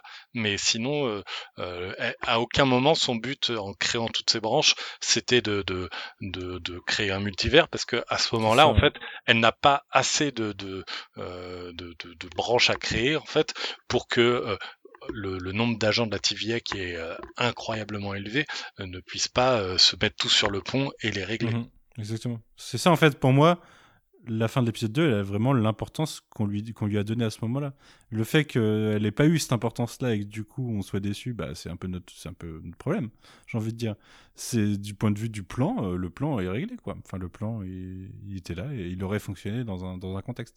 Est-ce qu'il n'y avait pas un truc euh, moins spectaculaire à faire et tout aussi intelligent de sa part pour rentrer Enfin, je veux dire, euh, du point de vue des scénaristes, est-ce qu'on n'aurait pas pu. euh, euh, déjà, je trouve que si on avait juste eu le reveal de, de Sylvie, ça aurait été déjà assez. euh, bien assez convaincant en tant que spectateur pour être accroché sur euh, pour continuer à regarder la série hein, clairement surtout que là on parle de la fin du deuxième épisode donc le- la personne qui a déjà maté euh, qui a déjà lancé le deuxième euh, il est accroché enfin bon ça c'est autre chose mais est-ce qu'il y aurait- il y avait pas un autre moyen pour euh, Sylvie de s'infiltrer euh, dans le dans le TVA euh, sans que ce soit un truc aussi sûrement. euh, ouais c'est ça c'est un peu ça que je Sûrement, mais, je regrette quand même mais en fait, tu parlais d'un point de vue scénaristique. Bah, je vais te dire, d'un point de vue scénaristique et d'un point de vue prod, euh, c'était fait pour qu'on se dise Oh putain, truc de ouf, ça va ouvrir des timelines, ça va amener euh, What If. Et que derrière, on se dise Ah putain, les cons, ils ont désamorcé, c'est encore une série qui- télé qui aura pas d'impact. Et à la fin, en fait, bah, si en fait, ils nous redonnent la même chose et si Ah ça oui, va ouais. Donc ils se sont foutus de notre gueule 1000. sans, nous, sans s'être totalement foutus de notre gueule. Ouais, ouais. Et ils nous ont, ils nous ont amené sur euh, le, le chemin de ok, on va être déçu un peu comme sur Vendavision. Et en fait, non. Et du Ah coup, ouais. c'est, Ouais, je- je trouve ça plutôt malin, moi, en fait. Je suis, je suis complètement d'accord avec Manu. euh, C'est vraiment, c'est pour ça que c'est, il y a le même plan sur le, à la TVA sur l'écran euh, où on voit le nombre de branches. Je vous dis, pour moi, il y a vraiment l'effet. Je pense, je pense, que c'est voulu des scénaristes. C'est pour ça qu'ils font l'effet de répétition parce qu'ils veulent qu'il y ait cet effet de répétition, mais puissance 1000 et que, en effet, il y a eu un côté. Vous aviez eu des attentes, vous avez été déçus. Mais non, vous allez voir, vous n'allez pas du tout être déçus. Ça va être encore mieux que ce que vous imaginez. C'est vraiment, Mm. c'est un peu gros sabot, mais c'est, je pense que c'est vraiment voulu en tout cas de la part des scénaristes. Tout en nous trollant sur le premier épisode en faisant une référence à Mephisto Ouais. en plus. Ce que je trouve, euh, je trouve très marrant. quoi. Euh, ah ok Et du coup, on arrive à, on arrive à la TVA avec euh, le, Bifistine et Mobius devant tout ce, tout ce tableau euh, en mode euh, bon bah il y a pas de, on peut pas, on peut pas annuler quoi, il y a pas de retour en arrière. Et Loki, Ah, juste avant que Loki arrive, il y a potentiellement, alors je, je vais peut-être un peu loin, un autre petit easter eggs. Euh, ils sont en train de discuter tous les deux de 63 timeline et Mhm. je pense que c'est 63 pour 1963, c'est la, la, la première. euh, la première, euh, la première fois où les Avengers se, se, se forment en, en équipe Mhm. contre Loki, justement. Voilà. ouais, peut-être ouais, Je pense que c'est pas pour rien, mais voilà. pas bête. Mais oui, s'il y en a 63 en très peu de temps, en plus, on peut se dire que le temps que la- le temps qu'on ait la suite, euh, ça sera, ça sera le chaos quoi. Ouais. Toujours est-il que ça va être déjà le chaos et on va s'en rendre compte avec euh, la toute fin de l'épisode qui va nous faire un twist, euh, un twist à la euh, planète des singes, puisque Loki Yes. décide, décide de- d'arrêter de s'apitoyer sur son sort et d'aller faire quelque chose et en, en retrouvant Bifutine et Mobius, il commence à leur expliquer le concept de Kang et, et le fait qu'il y a un mec derrière tout ça. Et, euh, et on se rend compte que en fait, B-15 et Mobius bah, ne connaissent pas Loki. Et c'est là qu'il y a le rega- regard statue euh, à la place de- des statues des Timekeepers. Il y a une statue de Kang. De Kang dans un costume un peu plus proche de ce qu'on lui connaît des comics. Ah bah c'est directement celui-là, euh, si, si ce n'est qu'il n'a pas le, le, le casque, Le- quoi. Mais ouais, c'est ça, ouais. Vous avez pensé quoi de ce petit twist à la fin? Vous y attendez ou pas? Non. Non. En fait, je me suis Non, posé la question. Je m'étais posé la question avant le regard, euh, le regard statut. Je m'étais posé la question de savoir dans quelle timeline Sylvie avait euh, réenvoyé Loki en me disant est-ce qu'elle va le, réenvoyer dans la même ou dans une autre, peut-être en contrôlant pas forcément le, le, le timepad comme, euh, comme elle comme elle l'entendait dans le feu de l'action. Et oui, donc du coup, je m'étais posé la question de, de, de savoir est-ce qu'ils allaient pas nous faire un twist, nous la faire un peu à l'envers comme ça. Et euh, du coup, bah, le, dernier plan, moi j'étais très contente parce que je trouve que esthétiquement ça a de la gueule, tout simplement. Enfin, je trouve que la statue est, assez, euh, assez imposante. On devine aussi, je trouve qu'avec la statue, que c'est un autre type de Kang. Je saurais pas comment l'expliquer.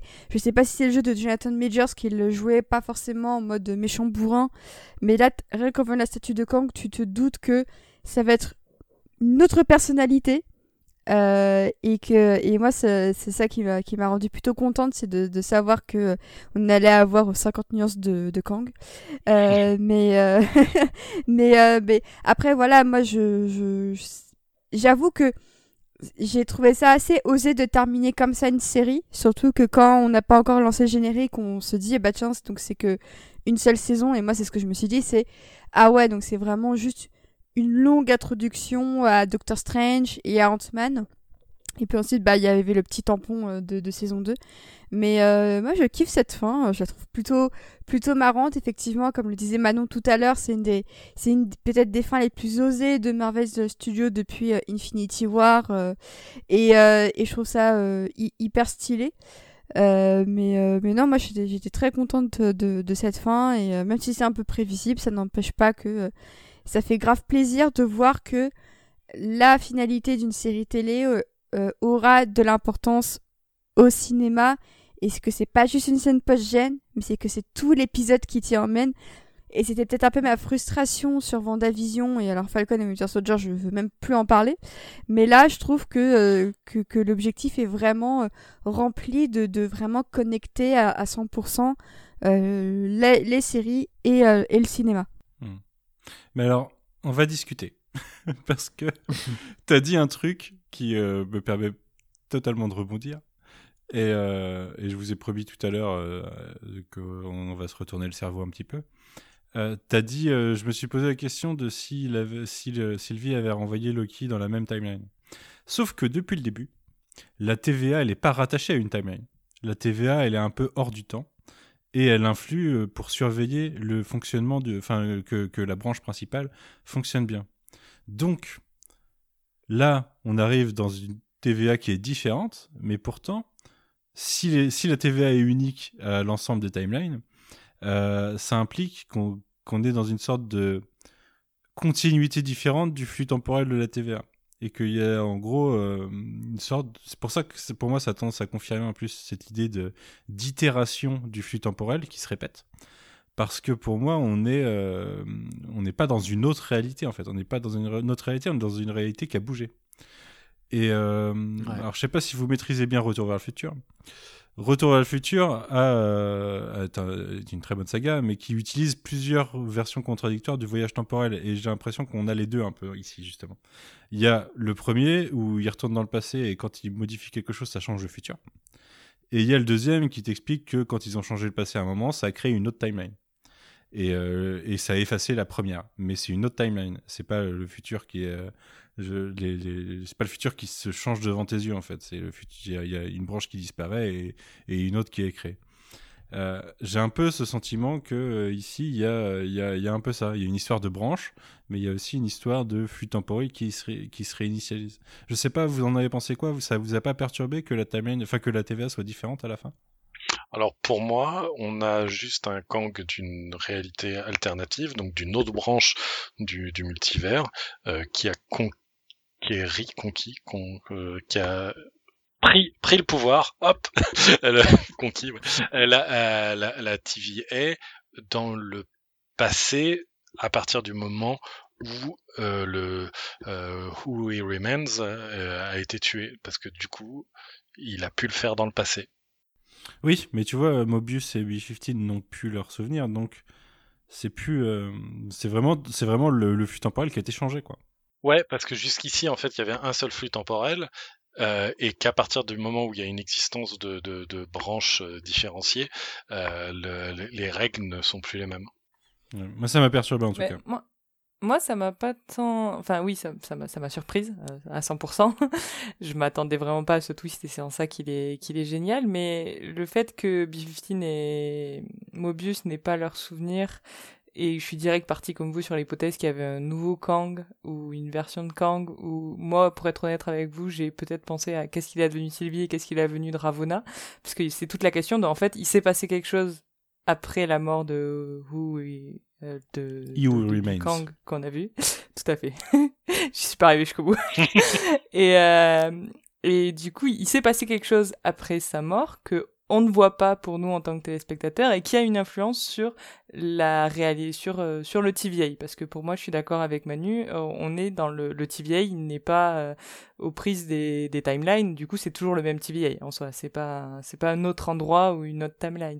Pour moi c'est toujours les mêmes personnages sauf que il s'est passé quelque chose qui fait que le mec qui décide tout en haut et qui depuis le début fait les règles et décide et surtout efface la mémoire en fait des variants parce que moi ça m'a pas choqué outre mesure que Mobius et B-15 n'aient plus leur souvenir parce que c'est déjà des variants qu'on a sortis de leur timeline Mhm. et à qui on a déjà effacé la mémoire en fait. Donc le fait qu'on ait à nouveau effacé leur mémoire c'était pas forcément choquant pour moi. Mais ça, pour moi le, le véritable enjeu c'est de trouver qui est ce nouveau Kang qui a pris la place de Kang et est-ce que ce serait pas euh, quelqu'un qu'on connaîtrait d'une façon ou d'une autre euh, qui qui s'est allié avec un autre Kang ou qui euh, Ravonna ou qui Miss a voulu faire croire à une ouais voilà qui a vu voulu ouais ou Miss Minute tout à fait qui a pris la continuité d'un Kang qu'elle aurait un peu modifié enfin je sais pas ça tout il y a plein de portes qui sont ouvertes je sais pas trop où Mm. tend mon hypothèse favorite mais euh, C'est vrai que j'ai oublié qu'ils se faisaient Mm. effacer la mémoire et que du coup, c'est pas forcément que leur passé est modifié, mais juste leur souvenir, en effet. Ah, ouais non pour moi c'est leur souvenir qui est modifié et pas du tout leur passé donc pour moi on est sur la même ligne je me suis pas posé de question de ligne temporelle pour le coup en fait Ok. C'est vrai que oui, oui, oui, ça simplifierait vachement les choses.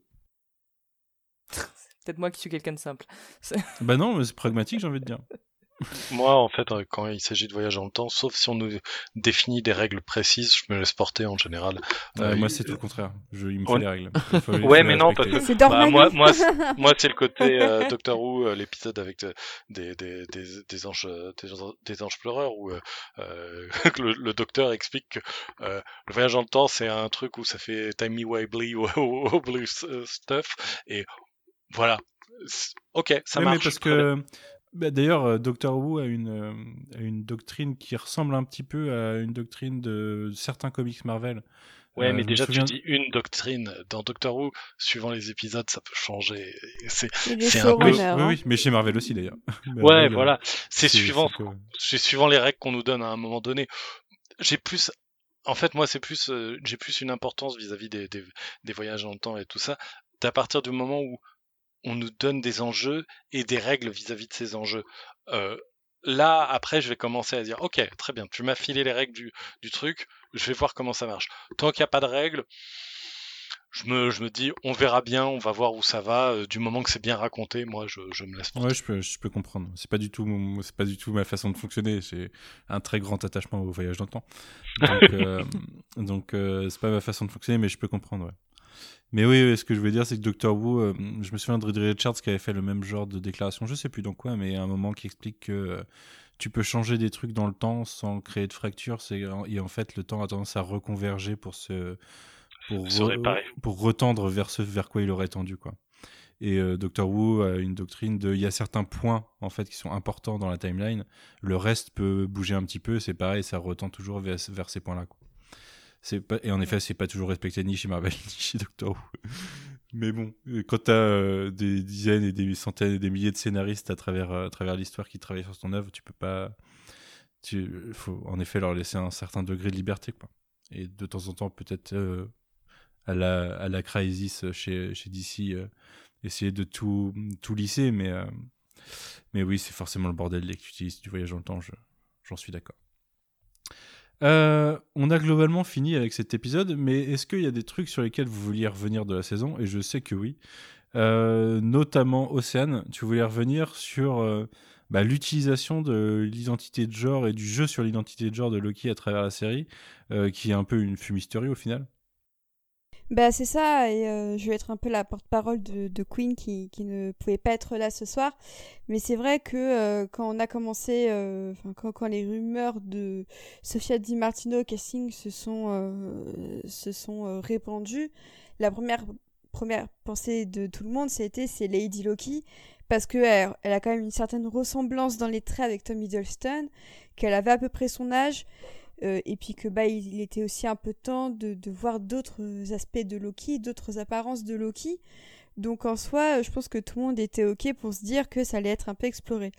Ensuite, on a eu un autre indice euh, disséminé dans une dans un, dans un visuel de, de, la promo qui indiquait que euh, le, le, sexe de Loki, donc euh, bah, sexe et genre, bon, c'est deux choses différentes, mais passons, qui disait que son sexe était gender fluide, donc c'est-à-dire que euh, il pouvait passer d'un genre à l'autre avec une certaine fluidité, justement, et que et qu'effectivement, il allait peut-être avoir moyen que ce soit exploré en profondeur dans, dans la série. Et puis en fait, euh, bah, il faut bien avouer qu'au bout de six épisodes, on se retrouve avec euh, certes une, variante de Loki qui est une femme, mais la réflexion va pas forcément très très loin. Et surtout, on transforme Loki en, on transforme Loki et Sylvie euh, en un couple un petit peu maudit euh, qui effectivement a une dimension de euh, comment apprendre à, s'aimer soi-même, euh, comme le disait Manon dès, l'épisode 3 ou 4, quand on a réalisé que ça virait un petit peu à la romance maudite entre les deux. Et effectivement, ça, ça a du sens, ça a un intérêt, et on comprend tout à fait où les scénaristes veulent en venir. Mais c'est vrai que pour une série qui dit que son, son, son, personnage principal est gender fluide et qu'en plus euh, il, dit ouvertement qu'il est, qu'il est bisexuel comme, comme Sylvie d'ailleurs, euh, bah c'est vrai qu'on se retrouve avec une série un peu pauvre euh, en, réflexion sur ce sujet-là, alors que justement toute une, toute une série qui te parle de variants, de, de voyages temporels et de lignes temporelles aurait peut-être pu jouer davantage sur justement cette fluidité de Loki, surtout que des... on a bien vu Kid Loki, euh, on a vu un alligator Loki, on a vu euh, plein de Loki différents, même président Loki. Et au final, ça reste surtout dans un schéma très masculin, au final, parce qu'à l'exception de Sylvie, il n'y a aucune loquette, aucune Lady Loki ou quoi que ce soit. Donc ça reste très pauvre à ce sujet. Et surtout, à aucun moment, le personnage ne semble questionner justement le fait que euh, bah, la, la, Lady Loki, enfin la Loki qu'il a en face de lui, est une version féminine de lui. Et euh, c'est vrai que ça reste quand même assez pauvre en termes d'intention de voir qu'au final, bah, toute la réflexion sur la fluidité euh, du genre de Loki et de ses intérêts amoureux, euh, ça reste au final dans un schéma assez, assez cisgenre, si je puis dire, et quand même un petit peu hétérosexuel. Non pas que le fait que Loki tombe amoureux de Sylvie lui retire le fait qu'il est bisexuel, bien au contraire, mais je pense que quand on, te, on te vend un gender fluid Loki et qu'en plus on te dit à la moitié de la série qu'il est euh, bi, je pense que c'est tout à fait légitime et tout à fait normal de s'attendre à un chouïa plus, ce qui fait que je rejoins, je rejoins totalement Queen, que euh, je me demande dans quelle mesure Kate euh, notamment, et, et toute l'équipe créative de la série a pu avoir ou pas une emprise sur ces thématiques-là vis-à-vis de Marvel, de Disney, qu'on sait encore très conservateur. C'est malheureusement pas nouveau. Et c'est vrai que c'est un sujet qui m'a laissé un peu sur ma faim, surtout que quand il y a eu les interviews au début, on annonçait beaucoup de réflexions sur le genre, sur, sur qui était Loki en fin de compte. Je trouve que la promesse est à moitié tenue, ce qui est déjà mieux que pas du tout. Mais c'est vrai que on aurait pu s'attendre à un petit peu plus. Et quitte à ce qu'il y ait une saison 2 de Loki, j'espère que là ce sera un petit peu plus abordé. Parce que c'est vrai que c'était quand même assez pauvre, si ce n'est euh, deux, deux, lignes de dialogue euh, balancées dans l'épisode 3. Hmm. je suis complètement d'accord avec toi. Je trouve qu'il y a une occasion manquée qui est en fait due à, la façon dont ils gèrent les variants, en fait, qui sont vraiment des variants d'une autre timeline et du coup qui sont des personnages différents. Là où. Euh, Lady Loki, Kill Loki sont, euh, on en a déjà parlé, normalement à la base des personnages qui sont euh, des versions à un instant T de Loki, donc qui ont le même passé et, qui, avec des fois des jeux de, des jeux de voyage dans le temps, justement, vont aller déconstruire euh, leur propre histoire. ça, c'est totalement effacé par l'idée d'utiliser des variantes et du coup, Lady Loki ou Kid Loki sont des IP qui sont réutilisés, mais qui n'ont rien à voir avec ce qu'est leur vrai personnage derrière. C'est un peu dommage et autant euh, la réplique sur la bisexualité du personnage, bah ok, vous, pouviez jouer là-dessus, enfin vous pouviez rester là-dessus et, et, même faire de la com là-dessus. Euh, je, je, enfin, je- déjà, j'ai pas mon mot à dire là-dessus. Mais euh, c'est plus acceptable que de jouer officiellement avec les images et avec la promo sur euh, le côté gender fluide, alors que non, pas du tout. Et je trouve ça, je trouve ça assez malhonnête, quoi. Mais, euh, mais bah, après, j'ai envie de dire, c'est pas le, c'est pas les mêmes personnes qui décident de ce genre de choses. C'est de la prod, c'est des, c'est des, c'est des commerciaux, c'est beaucoup de choses. C'est pas les scénaristes en général qui vont, qui vont, qui vont pousser ça. Justement, la scénariste euh, qui a, qui a hum, introduit, euh, enfin qui a insisté sur le fait d'introduire sa bisexualité, a parlé de ça, a parlé du- Oui. de- d'insister là-dessus. Et personne n'est venu insister sur le fait d'avoir placé le côté gender fluid de Loki. C'est pas, c'est- clairement pas un, un point scénaristique de base, quoi. Parce qu'ils savaient qu'avec le scénario qu'ils avaient, c'était c'était pas honnête. Je pense pas qu'aucun scénariste voulait, euh, voulait faire la promo de la série là-dessus. Euh, est-ce qu'il y a d'autres sujets sur lesquels vous vouliez revenir? Ou est-ce que quelqu'un d'autre d'ailleurs veut rebondir là-dessus? Je sais pas. Non, je, je trouve que Océane a très bien défendu Mhm. le propos et je suis 100% d'accord avec elle. C'est c'est la grosse déception sur la série globalement. Ouais, puis en fait, il y a, il y, a, y a aussi un peu une occasion manquée, je trouve, du côté des, des variants qu'on qu'on trouve dans le, dans le Void. Euh, vu qu'on nous en a introduit beaucoup et en peu de temps et machin, euh, nous montrer un de ces Loki en, en relation euh, euh, avec un homme, euh, c'était c'était à mon avis de, de, de l'ordre du possible et une manière de, de cimenter un petit peu plus la bisexualité du personnage euh, au lieu de la passer euh, dans une demi-ligne de dialogue euh, Mhm. juste euh, voilà. Mais il aurait fallu peut-être un peu plus de temps pour le faire. Ouais, le temps tu le trouves hein, si t'as envie que de, vrai, le vrai. montrer euh, Ouais, voilà Complètement. Pe- petite parenthèse qui n'a. Je suis désolé, qui n'a pas grand chose à voir avec ça. Par rapport à ce qu'Aurélien vient de dire euh, sur les différents variants de, de Loki dans le Void, je maintiens une semaine plus tard que quand euh, il ouvre la trappe et qu'il voit le, le président, euh, le vote Loki là, euh, les, les sbires qui sont avec lui ne sont pas des Loki. hein. Je, je suis désolé, mais je maintiens. ah il y en a plusieurs qui en sont hein. Il y en a plusieurs qui ont le des casques avec les, les cornes etc et tout ça hein. Ouais, mais, c'est juste parce que c'est des sbires, mais je suis Moi, je, donne- donnerais raison à. Quentin, du coup, sur, sur, le, sur ça, ne serait-ce que par la promo, en fait, de, euh, des posters qui sont sortis entre la semaine dernière ouais et mais c'est vrai que Biker Loki par exemple on le voit une demi seconde Ouais, mais je me demande s'ils sont pas juste aux couleurs de leur chef, ouais. Et du coup, ils ont des Ouais, attributs de. Loki, mais euh, c'est pas du tout des En Loki. vrai, ça change rien. hein. Ça change, Non, ça, rien, ça hein, change pas grand chose, mais- c'est vrai. si ce Ouais, n'est à se poser euh, toutes les questions de, mais du coup, euh, quel, est leur, quel, est, quel, quel est leur point de variance par rapport à, à quel moment ils ont vrillé, quoi. Mais euh, ouais, j'ai tendance, à, j'ai tendance à te donner raison là-dessus, au final. Autre chose à rajouter sur cet épisode ou sur la saison en général hein, euh, On est sur un podcast bilan, euh, mais j'ai l'impression qu'en fait, l'épisode faisait un bon bilan en soi. Bah, c'était surtout pour revenir sur la, la TVA aussi, euh, Manu. Ouais, que, euh, que euh, ça nous a été vendu comme euh, une organisation euh, un peu nouvelle dans le MCU. euh, on se posait la question de sa pertinence et, et comment elle, allait être attachée de manière canonique au MCU.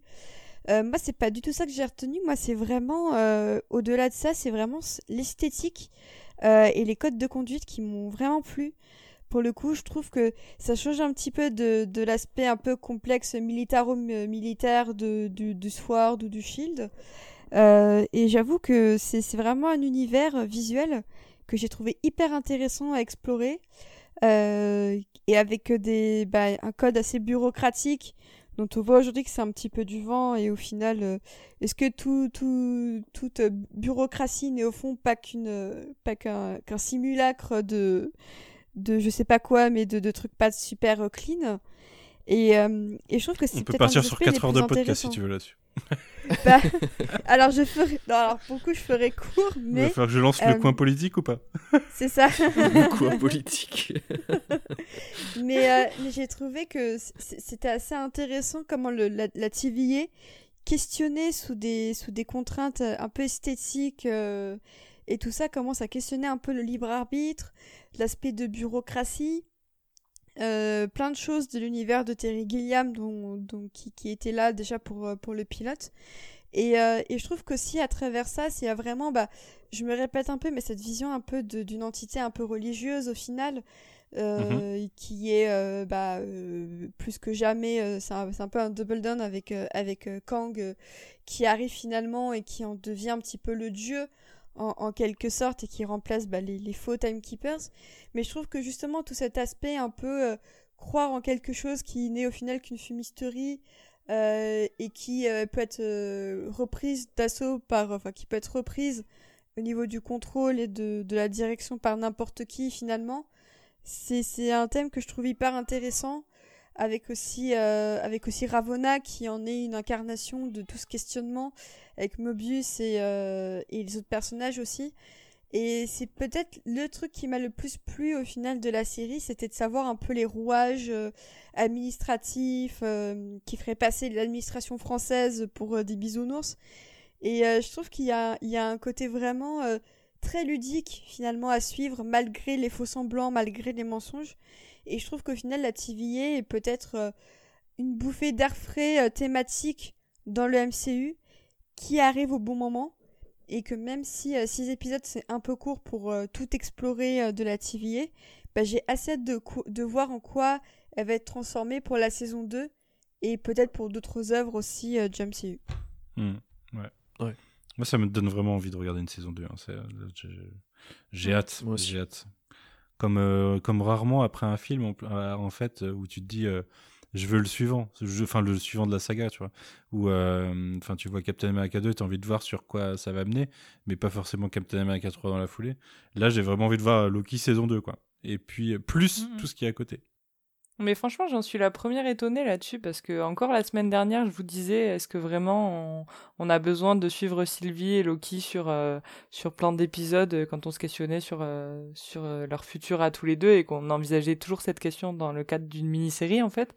Et et en fait, je vous disais, moi, je sais pas si ces personnages, ils ont encore tant de choses à dire et et si cet univers enfin j'étais encore à l'épisode 5 je restais dubitatif sur la pertinence de suivre ces personnages. Et en fait je suis complètement d'accord euh, avec ce qu'a dit Océane sur euh, sur la TFA et les potentialités qui restent. Et sur je suis enfin convaincu qu'explorer ces personnages euh, ça peut être intéressant et que je suis et je suis très excité pour la saison 2, euh, presque plus que pour euh, certains films à venir ou, euh, ou je sais pas, enfin je me retrouve vraiment plus emballé avec ce dernier épisode qu'au début de la série, là où c'est vrai que sur même sur Vendavision que j'ai adoré, on était plus emballé au début qu'à la fin quoi.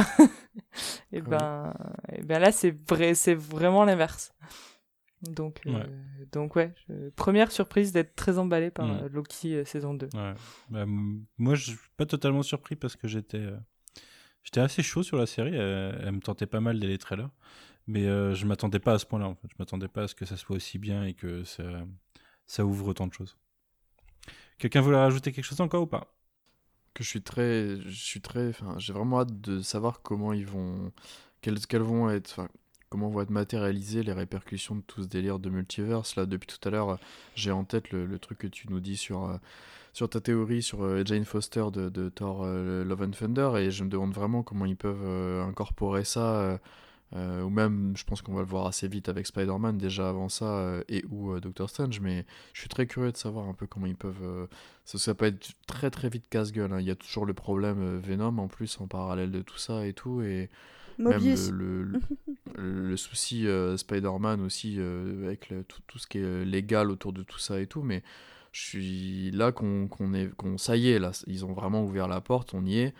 Euh, et ben, je suis très très très curieux de, de, savoir parce que ça me fait un peu peur aussi en, parallèle. Enfin, je, sais pas. Bah pareil. Moi c'est pareil marrant, que Quentin. Je suis terri... En fait, je suis terrifiée parce qu'en plus, et on continue de voir ça avec euh, je ne la décrirai pas, mais là c'est une post-gène de, Black Widow. Mais euh, bah, donc vous, vous avez vu le film, euh, vous comprenez à quel point je pouvais pas trop tourner autour du pot quand, quand j'en parlais et tout ça. Mais le fait est que j'ai l'impression que vraiment il y a une scission dans le, dans le, dans le MCU qui est à la fois l'aspect très terre à terre avec avec certaines séries Falcon et Winter Soldier et tout ça et je me dis est-ce qu'ils vont garder euh, les, les, les, perturbations du multiverse aux personnages un petit peu mystiques et magiques et cosmiques Ou est-ce qu'ils vont aussi, est-ce qu'ils vont aussi y inclure euh, des personnages comme euh, bah, Kate Bishop, comme euh, comme d'autres qui, qui au final euh, comme euh, Falcon euh, comme euh, comme euh, Bucky enfin comme Bucky hein, tout simplement qui sont là depuis bientôt 10 ans. Est-ce que eux ils vont rester en dehors de tout ça? Est-ce que eux aussi ils vont subir ces modifications là et en fait euh, à la fois je suis hyper excitée parce que le multiverse a à offrir et en même temps je me dis mais euh, s'ils veulent vraiment toucher tout le monde est-ce que par exemple le Shang-Chi ça va être touché? Euh, Vraiment, je, je j'allais me en- pose j'allais en 140 parler. questions, quoi. J'allais en parler Ouais. justement parce que moi, bah, je pense pas. Parce déjà. que c'est Je tu penses au mandarin? Au Non. mandarin qui... s- Non, non, pas, du, pas du tout, justement. Je pense que hum, il faut, il- il- ça va pas et il faut pas que ça touche tout. Enfin, il y a, clairement, on a cité un certain nombre de films et de séries qui euh, semblent découler un peu de, de, de, de ça, quoi, et de la création du multivers. Mais à côté, euh, à mon avis, Hawkeye, euh, Miss Marvel, tout ça, euh, ça va pas du tout prendre en compte ça. C'est d'autres intrigues, et tant mieux. Et je suis assez chaud de les voir par, par rapport à. Euh, bah, par- parce que c'est des personnages que j'aime sur le papier. Euh, Shang-Chi, c'est un personnage que je connais beaucoup moins chez Marvel parce qu'il est carrément moins développé. euh, quasiment les seuls comics que j'ai lu avec lui, c'est genre du Avengers World à l'époque ou des trucs comme ça qui étaient cool, qui étaient vraiment bien. Mais, mais je connais vraiment pas trop le personnage et c'est un film justement qui arrive pour déjà développer le côté, le côté personnage asiatique de l'univers Marvel qu'on a grandement besoin, clairement. Mais au-delà de ça, j'ai du mal à trouver son intérêt de base. Et en voyant euh, mon excitation face à tout ce qui va découler de Loki et, tout, pour moi, euh, What If, c'est une suite, c'est une suite à ça, et c'est ça, m'intrigue beaucoup. Euh, donc on a ça en août et en septembre, j'ai un peu peur que Shang-Chi soit hyper euh, hyper pâle à côté quoi, hyper euh, que ça que ça ressorte pas et que ça se casse la gueule et que euh, j'y trouve pas l'intérêt que je pourrais avoir pour soit des continuations et des nouveaux personnages euh, qui m'intéressent en comics parce que je les lis régulièrement, soit, euh, soit une suite à un développement plus large de l'univers avec le multivers et tout. Et j'ai un peu Bah, peur de ce syndrome, de syndrome du Bah, film qui ça. sort trop tard du coup, au mo- ou sur le mauvais timing en fait. Ouais. Euh, un peu comme Même beaucoup de gens ont dit que Black Widow était sorti sur le mauvais timing parce que euh, il s'il sortait, euh, Ouais. s'il sortait, il, euh, Ouais. il- ne serait-ce qu'il y a un an, mais même euh, il y a trois ans, il n'avait pas le même effet.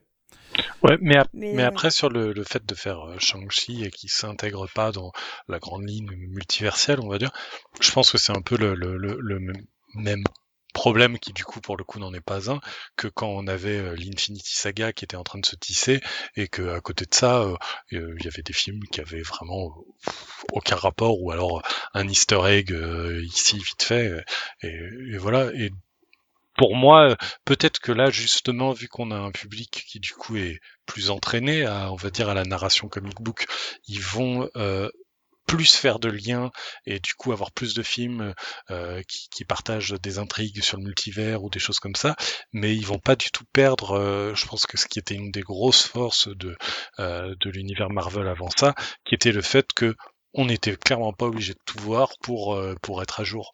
Et je pense que euh, leur but c'est qu'on puisse continuer de de, Ouais. euh, de- de- d'aller voir tel ou tel film sans euh, avoir vu Loki ou sans avoir vu. Euh, Évidemment que c'est c'est c'est comme le reste, c'est-à-dire euh, c'est comme les comics Marvel quand quand quand quand on est des junkies qui avons euh, tout tout avalé, tout tout digéré, euh, vu 12 fois, etc. euh, on a le, le plaisir de, de voir toute la tapisserie, mais on n'a pas le besoin d'avoir vu toute la tapisserie pour euh, pour euh, prendre plaisir à voir euh, Eternals, Shang-Chi ou euh, ou Miss Mhm. Marvel. Ma, ma cr- ma crainte, moi, vient plutôt du, du fait que, parce que je te rejoins parfaitement, Aurélien, sur le fait que à l'époque, on pouvait très bien avoir un très très bon euh, Captain America 2, les intrigues de Civil War en parallèle de, de l'arrivée de Thanos. C'est peut-être qu'on aura d'un côté tout le délire multiverse et de l'autre côté, peut-être un délire plus Young Avengers avec, pardon, Young Avengers avec Hawkeye, avec tout ça, euh, plus terre à terre, euh, sans, sans, sans les enjeux multiverse, effectivement.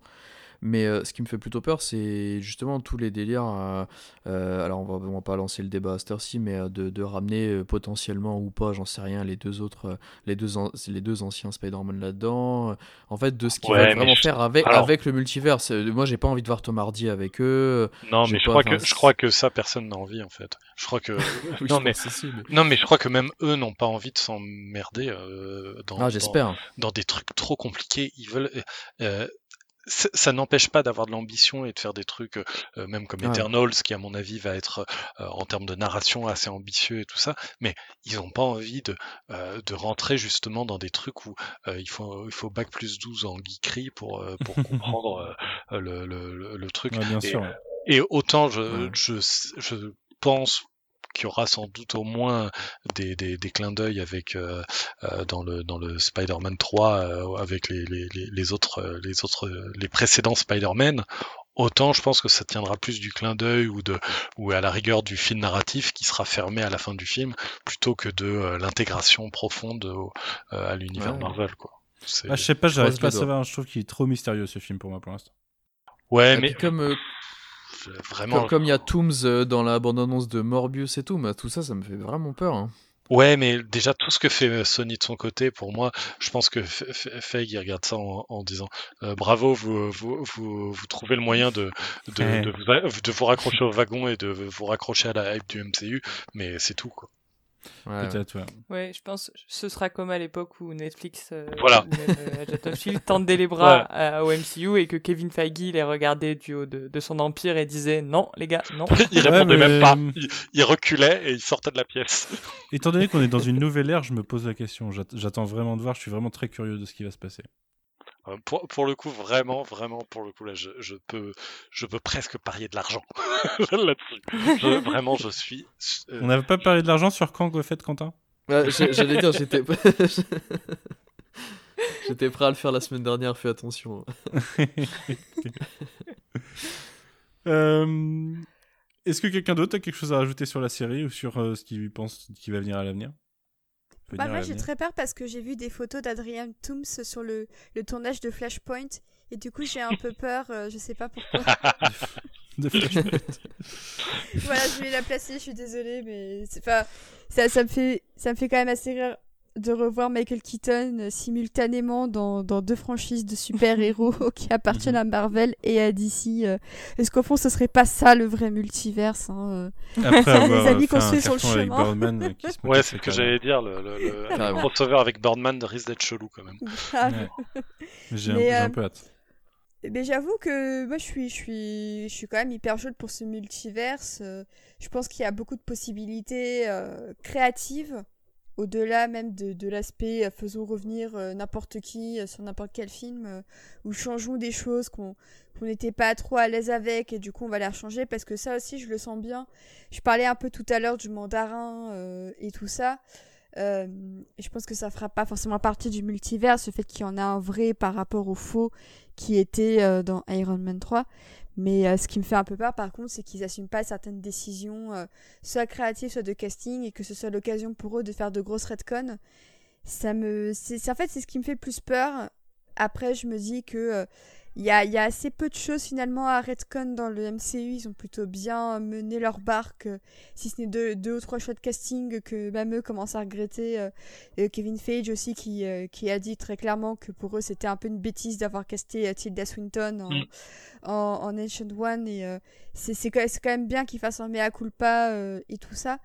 Ce qui me fait peur c'est qu'ils reviennent sur ce type de décision parce que pour moi euh, il faut savoir aussi assumer ses bêtises et tout ça et j'espère juste qu'ils vont pas trop vouloir réécrire l'histoire à leur sauce. euh, c'est peut-être ce qui me fait peur parce que euh, ce, ce serait, je trouve, une bien mauvaise leçon à tirer, euh, ne serait-ce que de Vendavision, qui, qui sait, qui, où Vanda apprend qu'elle peut pas forcément réécrire l'histoire, que c'est pas comme ça que ça marche. Et j'espère juste que le, le multiverse ne sera pas pour eux un prétexte un peu, euh, un peu paresseux pour euh, refaire un peu tout à leur sauce. J'essaie d'avoir confiance en eux en me disant qu'il n'y a pas de raison. Donc, euh, Moi, attendons. je pense pas du tout. Je pense que ça Non. servira plus tard pour intégrer d'autres trucs, mais pas pour Ouais. changer le passé. Et Ouais, pour le coup, et pour le coup, euh, euh, Kevin Feige, il est, c'est quand même quelqu'un qui s'y connaît énormément en comics Marvel et euh, et comics Marvel ont justement très peu fait ça, euh, le, le- le- les espèces de retcon un peu à la Crisis, un peu à la, à la DC Comics. Ils ont toujours plus ou moins eu une seule timeline qui euh, depuis, euh, bah, en fait, de- depuis les années 40, quoi.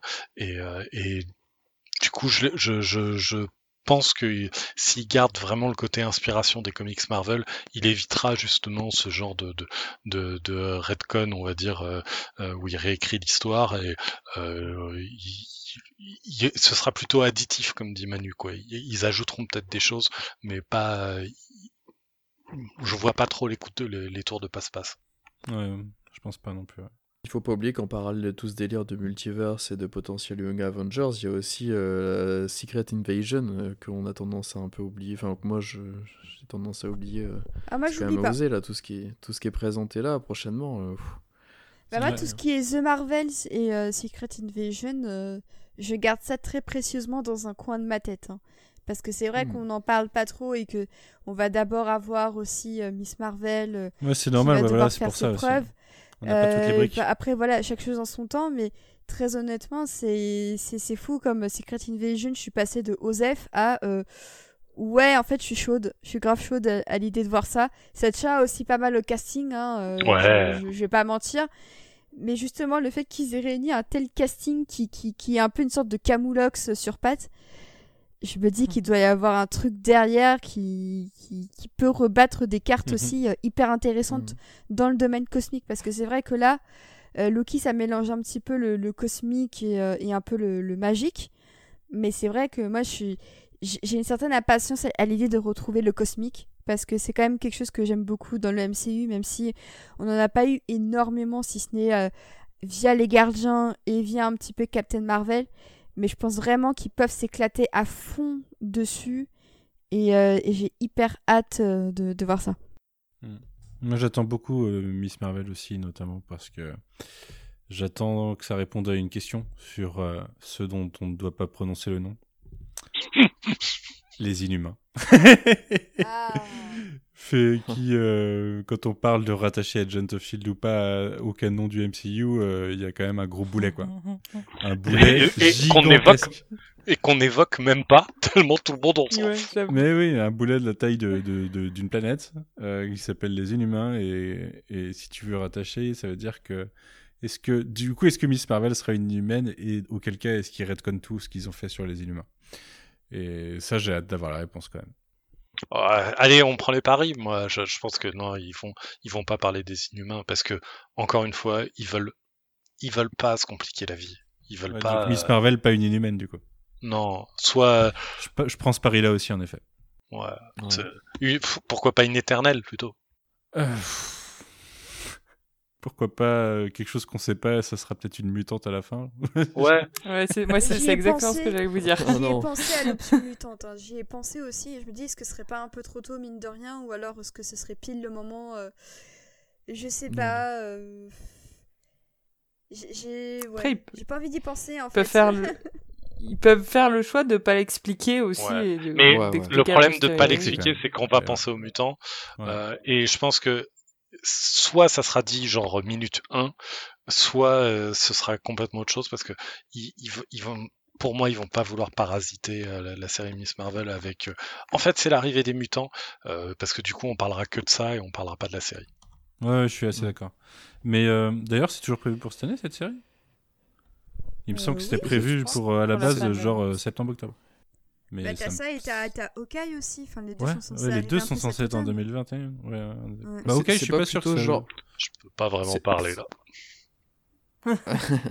je, je, je sais pas pourquoi j'imaginais que c'était Hawkeye genre à peu près septembre-octobre et ensuite Miss Marvel euh, novembre-décembre dans Il me ces semble que eaux-là, en c'était fait. censé être le contraire, moi. Mais... Ah ok. J'ai, un plus. doute. Euh, non, je crois que c'est Quentin qui avait raison. Non mais je suis pas sûr, hein, je ne sais plus. C'est sur, surtout parce que j'ai Bah, envie de voir euh, et euh, sur- de ouf et en fait. sûrement, mais- on va pas se mentir, ça va sûrement peut-être changer avec, des, des ajustements de date ou quoi, parce que avec le Covid et tout ça, euh, on- sait que les, tournages repartent, mais euh, je crois que c'est moi qui en parlais déjà. c'est quand même hyper fragile comme, comme système et, et euh, je serais pas étonnée qu'en fin de compte des séries soient décalées euh, carrément à l'an prochain ou quoi. euh. Mais après, c'est déjà pas mal parce qu'honnêtement, là, on, on discute quand même, on est en juillet, on discute quand même de notre troisième série Marvel Mhm. de l'année. Et il y a- y la quatrième qui s'annonce dans, dans un petit mois. hein. Donc cinq séries Marvel en un an, je trouve que ça fait quand même beaucoup. Hein. Ouais, je sais pas, Bah, moi, six, normalement, il devrait y en avoir 6 et ça m'étonnerait pas. Six, mais... ouais. Mais euh, vu qu'Aurélien veut pas lâcher le morceau, euh, Eh non, lâche plus en MP sur Je- Twitter, rien. je tiens, je tiens à mon poste. Mais oui, je comprends. D'ailleurs, c'est euh, Bisha Kaeli que j'ai cité en début d'épisode pour avoir, euh, je crois qu'elle est story editor sur, euh, sur la série. Peut-être qu'elle a dû aussi du coup participer au trame général. C'est elle qui, est- qui est euh, créatrice de Miss Marvel. Qui écrivait l'épisode 3. Et, euh, ouais, c'est peut-être ça. Ouais. Je sais plus quelle. Oui, c'est ça. Ouais, c'est ça. Euh, autre chose à rajouter ou pas sur le présent, le futur euh, ou le passé? Non, non. Non? Bah écoutez, dans ce Non, cas. non, bah, Jonathan Majors, je t'aime et j'ai trop hâte de te revoir. euh, voilà, et puis Sofia Di Martino aussi, euh, franchement, euh, hyper belle, révé- hyper belle Mm. révélation. Euh, et puis un petit shout-out à Miss Minutes que j'aime beaucoup. Et la voix de Tara Strong est toujours aussi, euh, toujours aussi efficace. Et, euh, et je trouve que c'est je trouve que c'est un personnage intéressant qui à la base est un, un hologramme de cartoon. Et, euh, et je suis très curieuse de savoir ce qu'ils vont en faire en saison 2 parce que, euh, parce que vraiment ces passages sur, le, sur ce final-là m'ont vraiment intriguée. Donc euh, j'ai très hâte de la revoir. Et, et tant qu'on est sur le casting, quand même, j'ai oublié d'en toucher un mot, mais euh, Tommy Hiddleston, ça fait quand même, euh, je crois, 7 années, 10 ans qu'il joue euh, Loki dans le MCU.